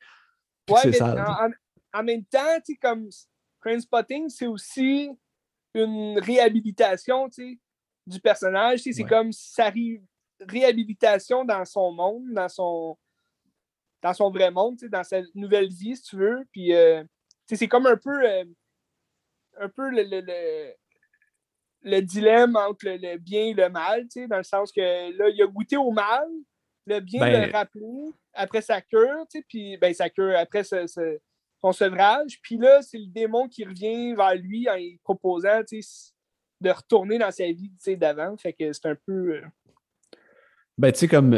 Je vois pas ça comme le bien puis le mal. Je pense que sa réalité, puis comme le mieux pour lui au départ, c'est son mode de vie qui est nocif, d'être héroïnomane, ah ouais, être un tu sais. Puis pour lui, c'est le meilleur choix, parce que quand il regarde l'autre chose, euh, l'autre opportunité qu'il a, c'est de vivre la vie normale, travailler 40 euh, heures semaine, puis avoir des, des biens de ben Pour lui, c'est ça, puis c'est sa seule façon de se raccrocher au monde, tu sais. Mm-hmm. Puis c'est comme s'il n'y avait plus de place dans le monde. Puis là, c'est comme l'enjeu moral ou le dilemme moral entre est-ce que je deviens quelque chose que je veux pas être ou je reste la personne détruite que je suis déjà, tu sais? Ouais. Justement, à la fin, il fait le choix d'être la personne qui veut pas être. Puis dans le 2, justement, ça va revenir à ça, puis de dire, check, où est-ce qu'on est rendu, c'est dégueulasse. Puis, tu sais, c'est vraiment mieux ça ou euh, genre mourir de, l'héroïne, tu sais. Ouais, c'est ça. C'est tout le temps, tu sais, dans le premier film, c'est tout le temps des, des mauvais choix qu'il fait, puis on dirait, c'est tout, tout ce qui est illégal lui tombe sur la tête, tu sais, la, la c'est la fille qui n'a pas son âge. ça, c'est tellement bon, ça. Là. Le, le, le, vol, la drogue. On dirait tout ce qui est illégal, ben, il, consomme, puis c'est un peu un suicide en tant que tel. Puis dans le deuxième, je trouve, l'aspect du suicide est quand même bien, euh, bien démontré aussi, là, avec un des personnages, justement. Ah, quand il vomit dans le sac, là. C'est ouais, c'est ça. c'est pas Ah, puis les personnages sont tellement nice, là. Ouais, c'est bon c'est ça que j'ai mis du 2. Tu sais, que je te disais, le 2, je trouve, il y a comme pas tant d'évolution parce que dans le fond, on revient au même personnage. Tu sais, dans le fond, c'est des. C'est des jeunes, c'est des vieux garçons tu sais, qui n'ont jamais grandi vraiment. tu sais, même lui, il s'est sauvé avec du cash, mais il revient à, à, la base, dans le fond. Il, ben, ils sont toujours amers par rapport. C'est ça. Puis il n'y a comme rien à se rattacher pareil aussi, même comme au départ. C'est ça. Fait que, je, je, le 2, je le vois comme juste comme une continuité du premier. Je le vois pas comme un nouveau film. C'est ça qui est intéressant aussi. Là. Moi, je vois quasiment ça aussi comme un film par rapport aussi. C'est les mêmes personnages qui reviennent, mais c'est complètement autre chose. Parce qu'on n'est plus dans l'affaire de la drogue. C'est plus comme des réflexions sur la nostalgie puis sur comme euh, vieillir un peu. Je trouve ça brillant. Même si le 2 est moins bon, c'est vraiment moins bon. Mais il est bon pareil. Le 2, je... le 2, je me rappelle, euh, l'annonce qui passait au cinéma, c'était vraiment juste une scène comme vraiment longue. Puis c'était la scène du bar, justement, quand tout le monde se retrouve là-dedans. Tu sais, quand Jenny Lee Miller, il, arrive dans le bar, puis il est comme, t'es revenu, tu sais, puis l'autre, il est là, ouais, je suis là. comme, on, voyait juste ça quasiment dans l'annonce. Tu sais, l'annonce durait comme une minute et quart, genre. Tu voyais juste ça, puis comme tout plein d'affaires qui se passaient, mais ça montrait justement que c'était comme juste la continuité du genre je suis revenu, je suis là pour affronter, si tu veux, mon, euh, mon châtiment. Là, comme... Ben, je trouve que le 2 est peut-être moins organique. Euh, tu, sens plus la, tu sens plus la structure du cinéma dans le 2 que dans le premier. dans le premier, tu es vraiment dans la psyché de Mark Randon, puis ouais. tu vis dans sa tête. Là, tandis que le 2, on dirait tout l'aspect à la fin avec la bataille, puis tout, je trouve que c'était moins bien réussi, mettons. Ben, on, est, on est dans une autre époque aussi. Hein, euh... Ouais. Ben, peut-être qu'il y, a un propos aussi par rapport à ça dans le film qu'il faudrait que je revoie, mais en tout cas. Ben, tu sais, comme c'est. On est dans une autre époque, puis, tu sais, Danny Ball, il a fait tout plein de films avant. Puis, euh, ce, que, mon grand-père m'appelait sur FaceTime. Fait que, il s'est peut-être juste trompé de piton. Puis, euh, tu sais, c'est une autre époque. Euh... Il faut, tu sais, si le 2 est sorti, c'est quoi, c'est 22 ans plus tard, en 2017, là? Ouais, ouais ça prend tous les mêmes personnages, tous les mêmes acteurs. c'est vraiment les mêmes acteurs qui ont vieilli de 22 ans. Ben, c'est ça, c'est les, mêmes acteurs. Puis, euh, t'as. tu sais, ce que je voulais dire, ce que l'appel m'a déconcentré, euh, c'est quoi je disais déjà? C'est une autre époque. T'as Danny Bolt qui a fait d'autres films, puis tu, sens que dans le 2, justement, c'est comme un peu un film. C'est peut-être pour ça que tu penses que c'est un film moins achevé, peut-être, ou qui n'a euh, qui, a pas tant d'évolution, parce que tu regardes ses derniers films, ben, tu vas peut-être en jaser d'un de ses derniers films. Euh, non, non, hein. C'est quoi le film, un, des derniers qu'il a fait à part euh, Transporting 2? Ben, le dernier, c'est Yesterday. Oui, c'est vrai, ok, ouais, Yesterday. Ben, tu vois, tu parlais de, de, l'enjeu plus euh, style cinéma, tu sais, comme les. Euh, que, tu sens la structure, là, tu sais. La structure, c'est ça, tu sais, Yesterday, ça a l'air un peu de ça aussi, tu sais, la structure du cinéma. L'as-tu regardé? Euh, je ne l'ai pas vu encore. Ok, ok. Ouais, mais, ouais c'est ça, ouais. Je, je, comprends ce que tu veux dire, puis je suis un peu d'accord. Bref, c'est ça que je voulais dire, bref. Mais en tout cas, train spotting, euh, tu sais, moi, voir des aiguilles, là, ça me terrorise au plus haut point. Je le sais, je le sais, Ben. Fait que pour que j'écoute ce film-là, il faut que ça soit vraiment excellent, puis c'est vraiment excellent. fait que là, on a la preuve que c'est excellent. Ah, c'est. Trainspotting, c'est un chef-d'œuvre. C'est incroyable, ce film-là. Il est classé 3 par Mediafilm. Je suis comme, pourquoi il est classé 3 Il devrait être classé au moins 2. Là, si c'est pas. Ouais, c'est bizarre, 3, ouais. Ok. Yeah. Ben, tous les goûts sont dans la nature, Ben. Oh, ouais, mais je pense que. Ben, tu sais, justement, quand je parlais qu'on est dans la psyché de Mark Renton, toute la, la, scène où il est dans la toilette sale dégueulasse qui va plonger dedans, je suis sûr que dans la vraie vie, la toilette n'est pas si sale que ça. C'est juste que dans sa tête, comme lui qui le perçoit, tout est lettre. Puis ah, ben oui, c'est absolument dégueulasse. Ou, au début, quand tu es chez ses parents, où est-ce qu'il habite, puis l'appartement est dégueulasse. Je suis sûr que l'appartement n'est pas si dégueulasse que ça. C'est juste que lui, comment il voit sa mode de vie-là, puis comment il voit son milieu, c'est ça. Puis je trouve ça le fun. comment il, comment il le, met en image. Quand tu es junkie de même, tu t'habitues au sale, t'es comme. T'es plus dégoûté de ce que tu vois autour. Ah, puis aussi, quand tu parlais aussi de l'inconfort qu'on ressent chez Danny Boyle des fois dans son cinéma, euh, la, scène où est-ce que le bébé il meurt, là, c'est dur, là. C'est dur à regarder. Puis, je, suis ben pas bien, là, ça, ça puis la scène du sevrage où est-ce que tu as comme son ami qui est en prison, qui est juste au-dessus de sa porte, puis le bébé qui marche au plafond aussi, ça c'est extraordinaire. C'est ah, oui. que je le conseille à tout le monde. C'est euh, un peu comme une scène euh, à la exorciste, là, où est-ce que t'es comme euh, t'es en train de, de, de, régurgiter le démon qui est en toi. C'est très, euh, très bon. Je sais pas à quel point que ça se passe de même quand tu fais un sevrage. Je j'ai pas de problème de drogue, fait que je suis correct. Moi non plus. Ben, on est clean. On est clean. Fait qu'on peut pas vraiment savoir si ça se passe de même, mais en tout cas, Ewan McGregor, il joue bien. Ah, mais j'ai déjà lu aussi en plus dans les, dans les trivia sur IMDB que lui, il s'était dit pour comprendre c'est quoi le personnage, je vais faire de l'héroïne genre une fois pour l'essayer. Tu sais. Puis tout le monde a dit non, non, non, c'est pas ça, c'est pas une bonne idée. Là. Finalement, il l'a pas fait. il me semble qu'il y, a un autre acteur, il me semble, qui en a fait pour vrai, non? Pour un, dans le film? Rôle? Ben, ah, pas ben, dans le film, mais pour un rôle. Euh, ben, j'imagine, mais, mais je sais pas. Mais dans le fond, c'est juste des gens, ils, veulent l'essayer, puis ils se disent Ah, je vais mettre ça sur la faute du personnage. Faut essayer ça. fait que c'est ça. Fait qu'il l'a jamais fait. ben, on n'aurait peut-être jamais eu euh, Obi-Wan. ah, tu qu'il aurait dérapé, puis que. C'est ça. Ça se pourrait. Ah, mais ça, c'est bizarre aussi que. Tu sais, George Lucas, il a vu ce film-là, puis il dit Ah ouais, Obi-Wan Kenobi, ça va être le junkie, ça, va être ça. ben, il, il avait fait d'autres films là, après ça. Ah, sûrement. C'est quand même comme. C'est quoi, c'est deux ans d'écart? C'est quoi la menace fantôme? C'est quand? C'est 99? 99. Ok, c'est comme 4 ans, 3 ans. Ouais. ouais. Bah, en même temps, ça devait être quand même en, production avant, en tout cas. Ouais, ouais. D'après moi, il a passé l'audition, puis il l'a eu, tu sais. En même temps, Obi-Wan, dans Phantom Menace, il, est rebelle un peu, tu sais. C'est pas, euh, pas un padawan euh, c'est modèle. il fait de l'héroïne, ça. c'est écœurant. C'est ça. Puis tu le 2, comme je disais, euh, il vaut la peine aussi d'être vu dans, genre dans la continuité du, du de l'univers, c'est intéressant. Ouais. Mais, c'était pas un grand film, mais ça vaut la peine. Ça vaut la peine. Comme tous les films de Danny Bowl. Ah, vraiment. Moi, il y en a trois que j'ai pas vus. Je pense que c'est les. C'est pas les trois premiers, mais tu sais, Shallow Grave qui sont premiers. Je l'ai pas vu. Moi non plus. Euh, Trans que j'ai pas vu, puis Millions que j'ai pas vu. C'est les trois seuls que j'ai pas vu. Trans, euh, Trans c'était pas pire. un peu moins. Euh, un peu plus, admettons, psychologique, là, je trouve, que paranoïa, tu sais. Parce que tu rentres vraiment comme dans un.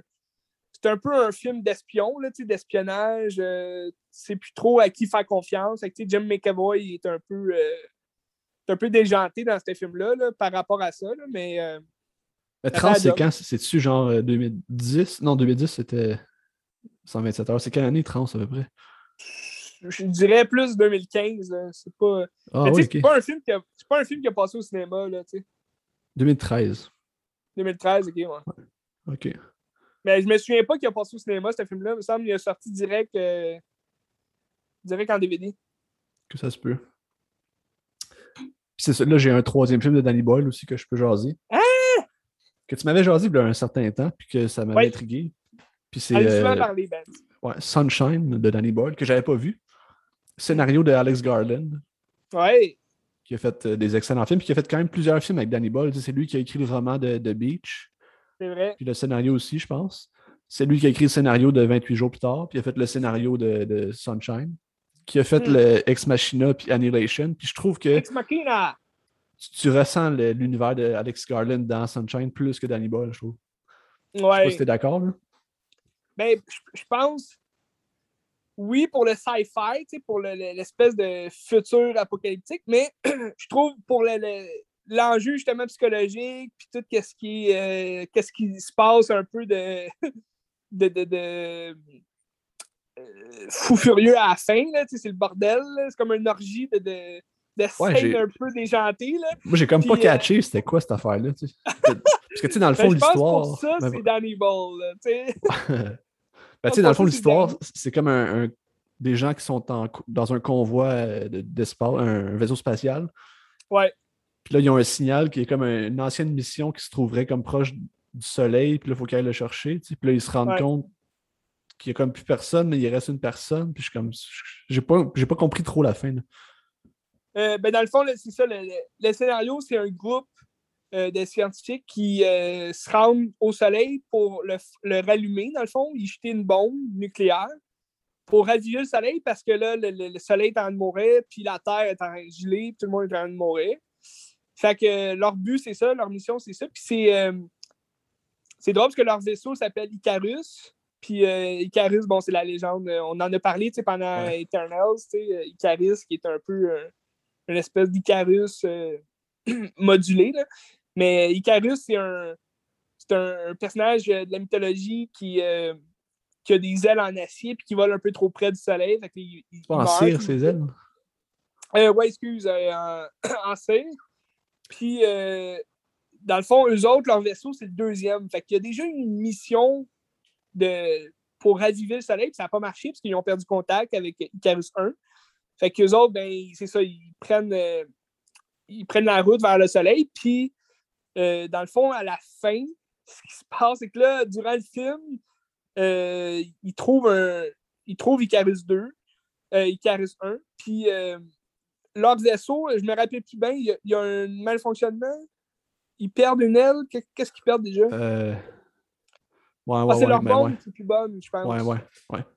C'est ça, leur, leur, bombe est plus bonne. Puis il y a.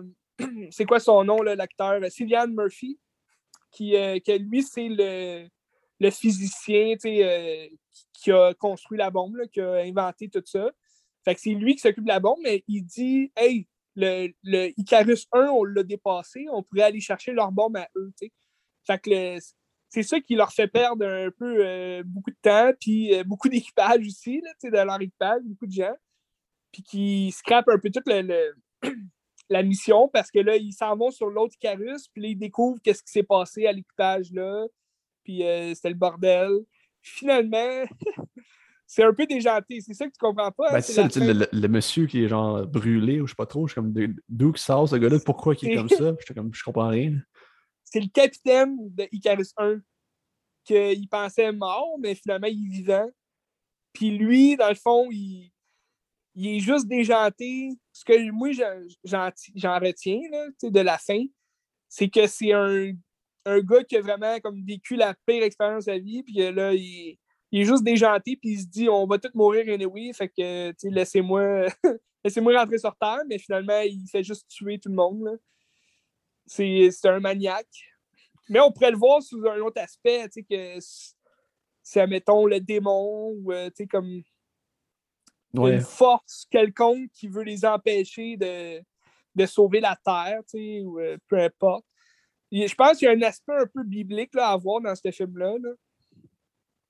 Parce que Cillian Murphy, on, on, le voit un peu comme un, euh, un Noé, là, un espèce de, de miraculeux euh, qui, vient pour sauver le monde. Fait que, à la fin, surtout, là, quand il lâche toute la bombe et qu'il rallume le soleil, ben, c'est un peu ça aussi. Là.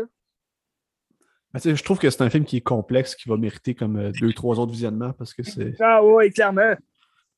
Puis tu sais, je trouve que c'est le fun parce que ce genre de film-là, t'as comme pas le choix de faire des références à 2001 quasiment. Puis il y, a des vraies références visuelles à 2001, des plans qui sont quasiment identiques. T'as des plans qui. T'as des, des, scènes qui rappellent aussi Alien dans la folie, ah comme si c'est quelque chose qui est dans le vaisseau puis qui va tuer tout le monde. Ça, je trouve ça brillant. Puis, euh, tu sais, je trouve, mettons, dans les thèmes d'Alex Garland, il y, a souvent euh, l'aspect que. Il n'y a pas comme foi en l'humanité, c'est comme si l'humanité est, voit l'échec un peu. Oui, sais, mettons, dans Ex Machina, c'est le robot qui s'en va prendre le contrôle sur l'humanité, puis elle fuit, puis c'est comme si elle, a réussi à les jouer, puis elle est plus forte que les autres. Euh, dans, dans, Annihilation, c'est comme un alien qui se ramasse. en tout cas, on ne sait pas si c'est un alien, mais on, suppose que c'est un alien qui se ramasse dans la société, puis qu'est-ce qu'il va faire après, on ne sait pas. Il y a tout le temps l'aspect du huitième passager, justement. Oui, Ouais, c'est ça. Puis c'est un peu la même chose avec, le, le, avec le, monsieur qui a juste viré fou, c'est un peu la même affaire. Ouais.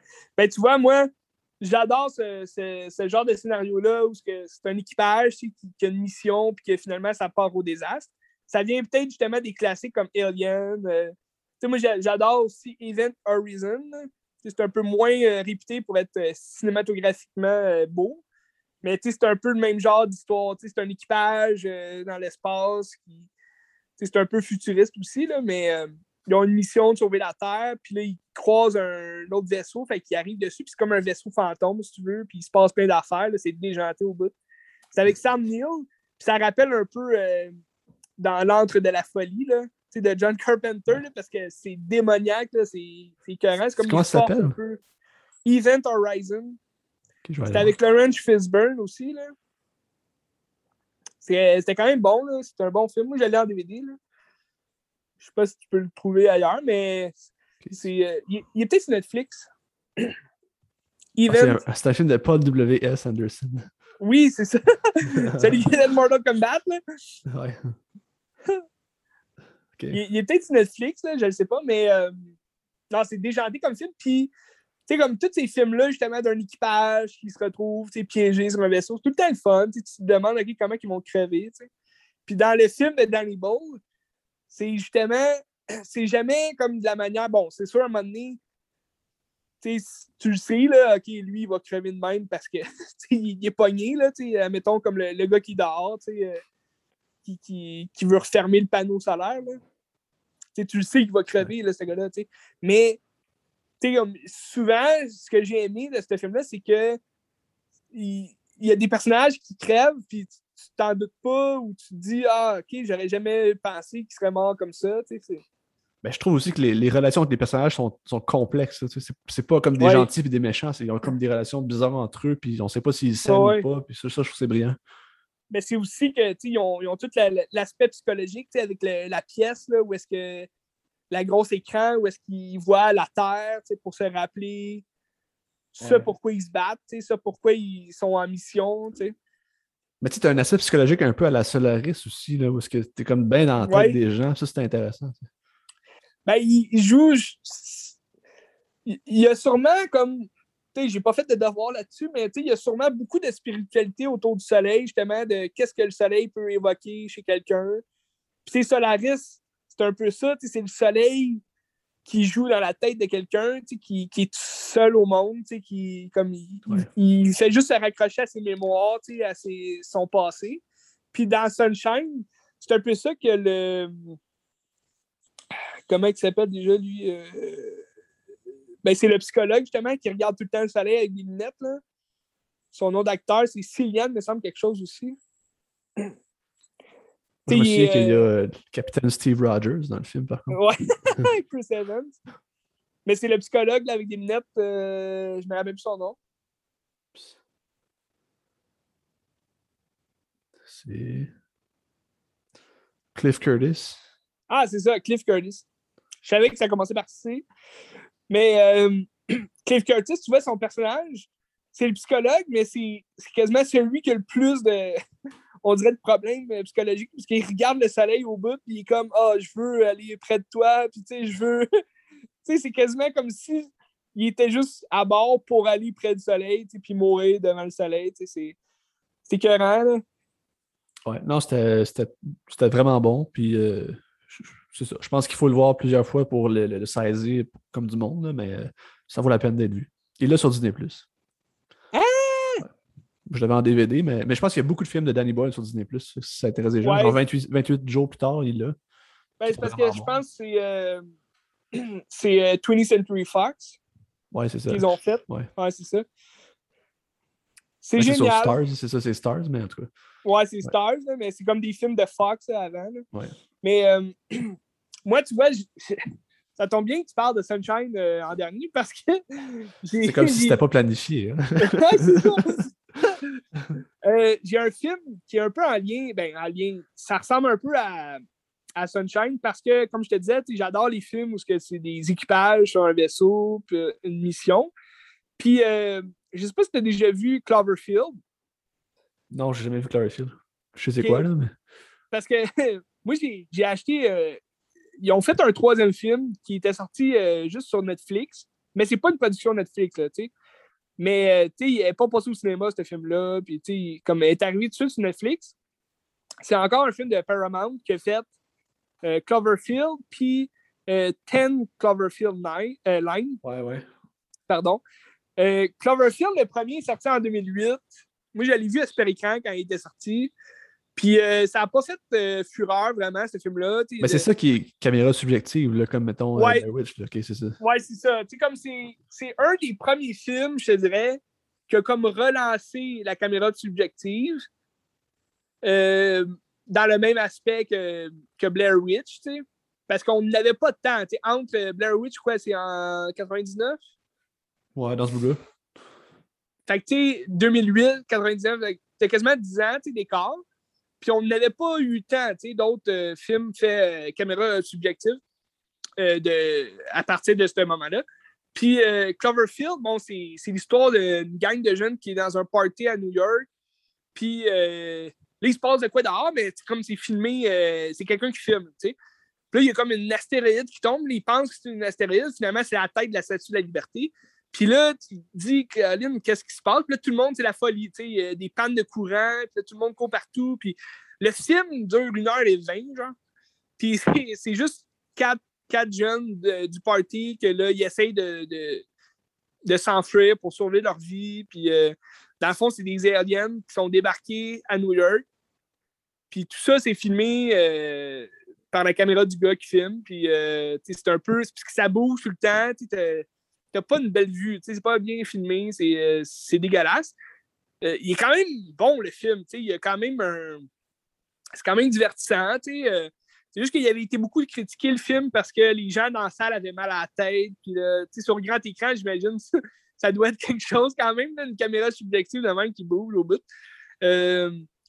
puis, c'était un des premiers justement à relancer ce format-là. Fait que j'imagine, la caméra, c'était une vraie caméra comme de familiale, genre une caméra normale, j'imagine. C'est pas comme aujourd'hui, mettons. Il prend une grosse Harry pour filmer à son épaule comme ça. mais, non, mais tu sais, aujourd'hui, mettons, tu as des. Euh, comment on vous appelle, là, les. Euh...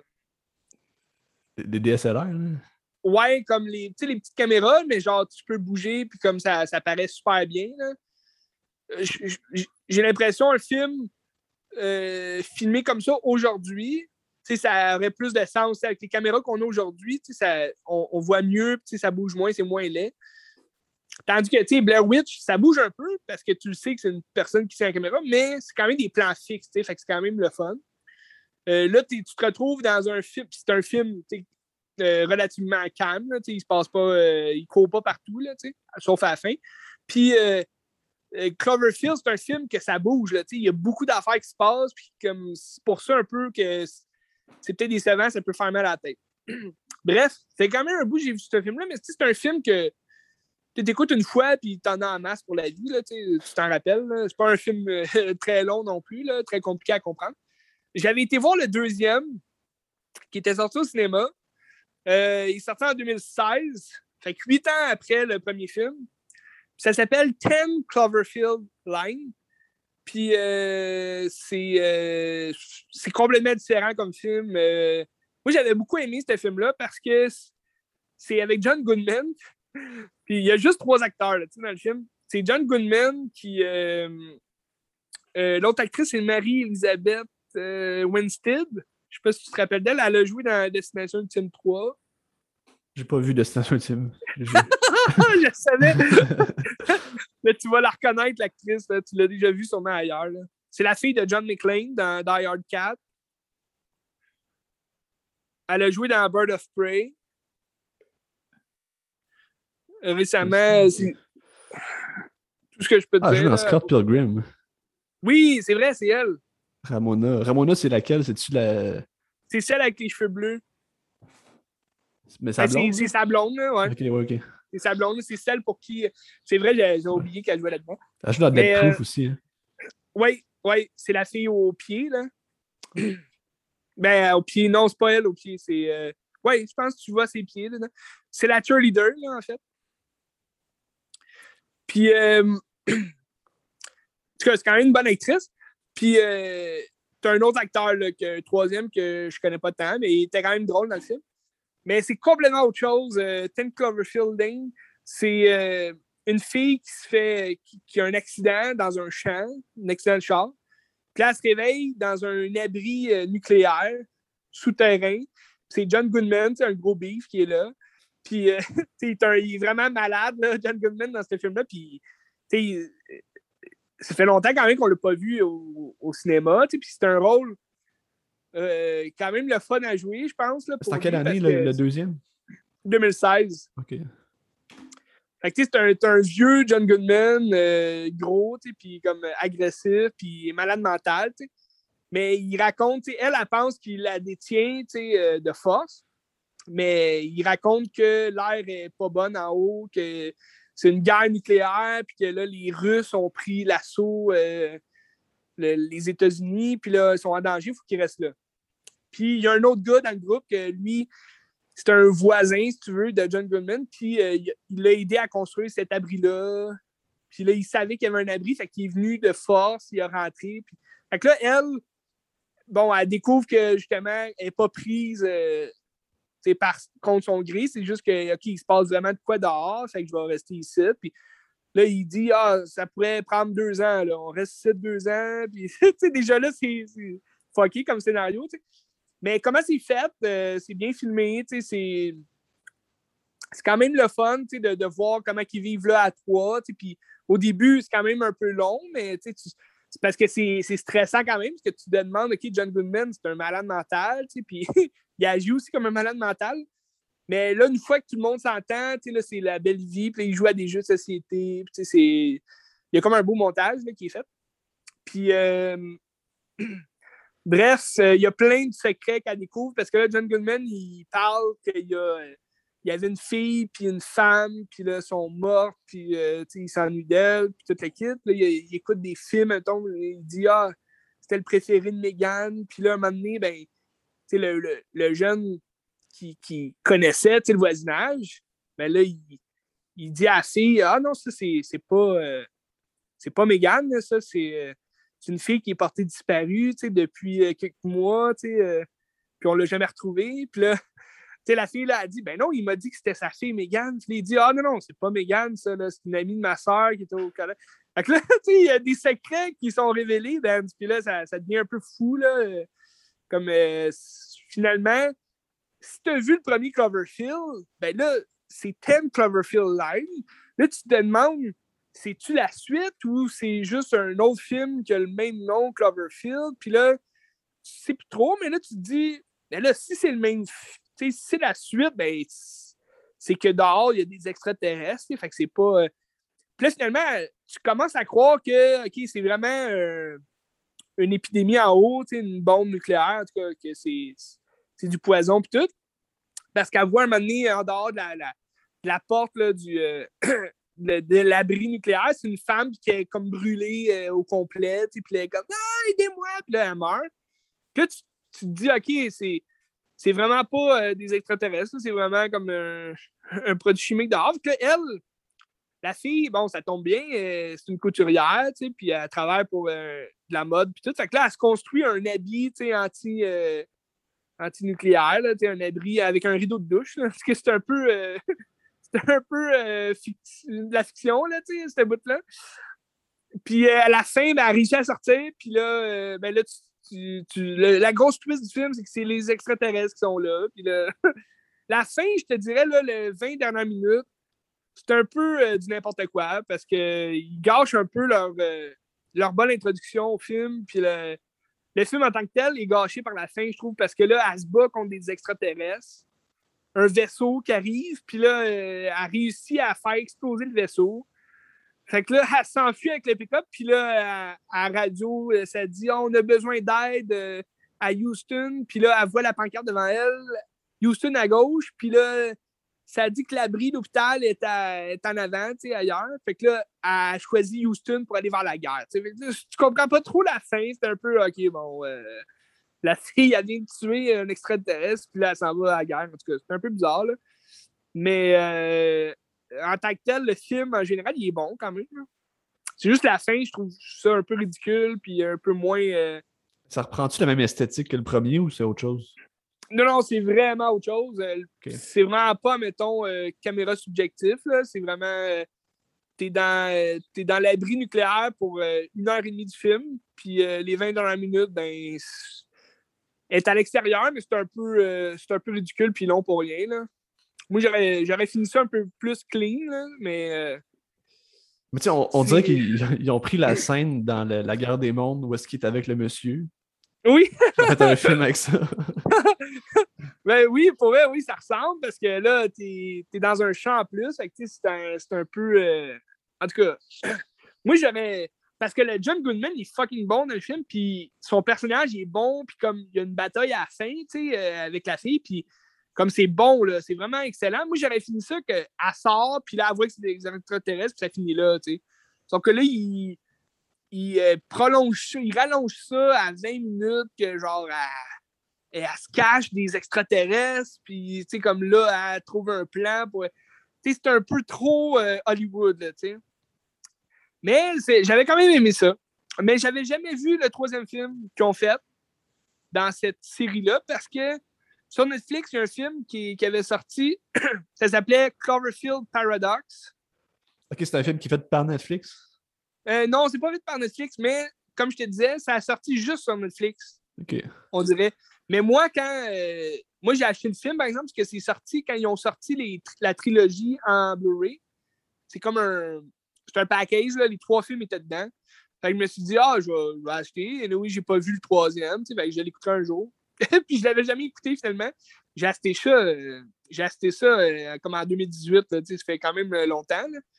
Puis je l'avais jamais écouté. Puis sur Netflix, euh, j'avais vu des commentaires mitigés. Il y a quand même des gros noms dans le film. Euh, c'est euh, Daniel Brühl, t'as David. C'est produit par J.J. Abrams aussi. Oui, c'est ça. Les trois sont produits par J.J. Abrams. Bad Robot Production. Puis c'est tout par Paramount. Fait que, tu sais, c'est quand même pas une petite production, là. Puis t'as quand même des bons noms dans, le troisième film. C'est quand même quelque chose. Le, scénario de base, il est intéressant. C'est un peu comme Sunshine, comme je te disais. C'est euh, un équipage qui, euh, qui, est dans l'espace. Ils font des tests pour euh, leur plan, c'est comme de, de l'énergie de la Terre, quelque chose comme ça. C'est mal un peu expliqué là, dans le film. C'est, ils sont dans l'espace, puis là, ils essaient des tests pour comme faire exploser une boule d'énergie, en tout cas, qui va qui va comme repartir l'économie, si tu veux, sur Terre. En tout cas, c'est quelque chose de bizarre. Puis, c'est pas trop, là, tu te dis, OK, fait que là, c'est comme un prequel aux deux premiers, parce que le, deuxième, quand elle a fait son accident, c'est un peu en même temps que dans le premier, quand il y a l'attaque des extraterrestres. Fait que tu te dis, OK, ça se passe en même temps. Mais là, le troisième, au début, la fille, l'actrice principale, qui est euh, M. Gugu euh, Bagabou. Je sais pas si c'est Gugu, M. Gugu. Je sais pas si je dis son nom correctement. La fille. Gugu Mbatara. Ah, ok, c'est ça, je pensais. Elle, c'est. Euh, on la voit au début avec euh, son chum dans le shop. il dit Ah, il faut vraiment que tu ailles euh, dans l'espace, sauver, la Terre, tu es la meilleure, puis tout. Fait qu'elle accepte. Fait que tu te dis Ok, c'est un prequel, si tu veux, tu. Mais là, le nom, c'est Cloverfield Paradox. Fait que là, tu dis OK. là, ils font des tests, puis euh, sur l'ordi, ben, il y en a un dans le, vaisseau qui regarde une émission de télé, puis là, ça dit Ah, ils vont, euh, en essayant ces tests-là, ils vont tous euh, faire en sorte qu'on va être pogné dans le multiverse, puis on va être perdu dans l'espace, puis ils vont créer quelque chose, et on l'appelle le Cloverfield Paradox. Puis tu comprends rien de ce qui se passe. Puis là, finalement, ils font un test, puis là, ça marche, puis là, ça part en vrille, comme ça n'a pas d'allure. La Terre, disparaît. Là, il, se demande qu'est-ce qui se passe. C'est vraiment un désastre là, scientifique. Là, là, il, y en a un qui se retrouve avec des vers de terre dans lui. Puis comme il commence à paranoïer, puis comme là, il explose. Puis là, euh, il retrouve une fille dans le, dans le, mur du vaisseau. Puis là, tu sais pas où que ça s'en va, cette histoire-là. Tu es comme, fuck, man, dans quoi on, est rendu? Puis là, il explique que là, c'est le Cloverfield Paradox, ça existe. Puis. Euh, c'est un multivers qui mélange notre univers avec un autre univers. Puis là, tout cas, tout ça, c'est, vraiment mélangeant, Benz. Puis comme j'ai rien compris au film, t'as des morts ici et là, mais comme c'est comme. Tu comprends pas, puis je ne sais pas pourquoi ils ont fait ça. Parce que là, à la fin, ils réussissent à revenir dans leur univers. Puis, parce que là, ils voient la terre à un moment donné. ils trouvent la terre, mais c'est pas leur terre à eux, c'est la terre de la fille qu'ils ont trouvée dans le mur, que elle, elle a la place de la chinoise qui est là dans le vaisseau. Tu sais, que là, elle dit Je la connais pas, elle, je vous connais toutes, mais pas elle. Puis là, elle dit C'est moi qui s'occupe du. Euh, elle parle de l'affaire euh, énergie. Puis là, Gugu, elle dit Non, c'est la chinoise, c'est elle qui. Elle s'appelle Tan, tu sais, dans le film non, c'est elle qui s'en occupe. Puis là, comme, ben non, c'est moi. Puis là, en tout cas, c'est le bordel. Tu comprends plus rien là, à la fin. Tout le monde s'attire dessus. Puis euh, c'était plat. Mais tu sais, juste de même, là, c'est quoi Cloverfield? Pourquoi Cloverfield, ça veut dire quoi? Bonne, bonne esthétique de question, Ben. Dans le, dans le deuxième, tu dis 10 Cloverfield Lane. Puis euh, elle frappe la boîte à mal à un moment donné, puis tu vois dessus, c'est 10 Gloverfield Lane. Fait que tu te dis, OK, c'est la rue, tu sais, ça s'appelle euh, Cloverfield, ou le champ dans lequel il se trouve. Dans le premier Cloverfield, mais semble à la fin, il se retrouve dans une base aérienne. Ben, une base aérienne, une base, euh, une base de soldats. Puis là, ils disent euh, Cloverfield, quelque chose. Puis là, tu te dis, OK, c'est le nom qu'ils ont donné à l'attaque l'attaque Cloverfield.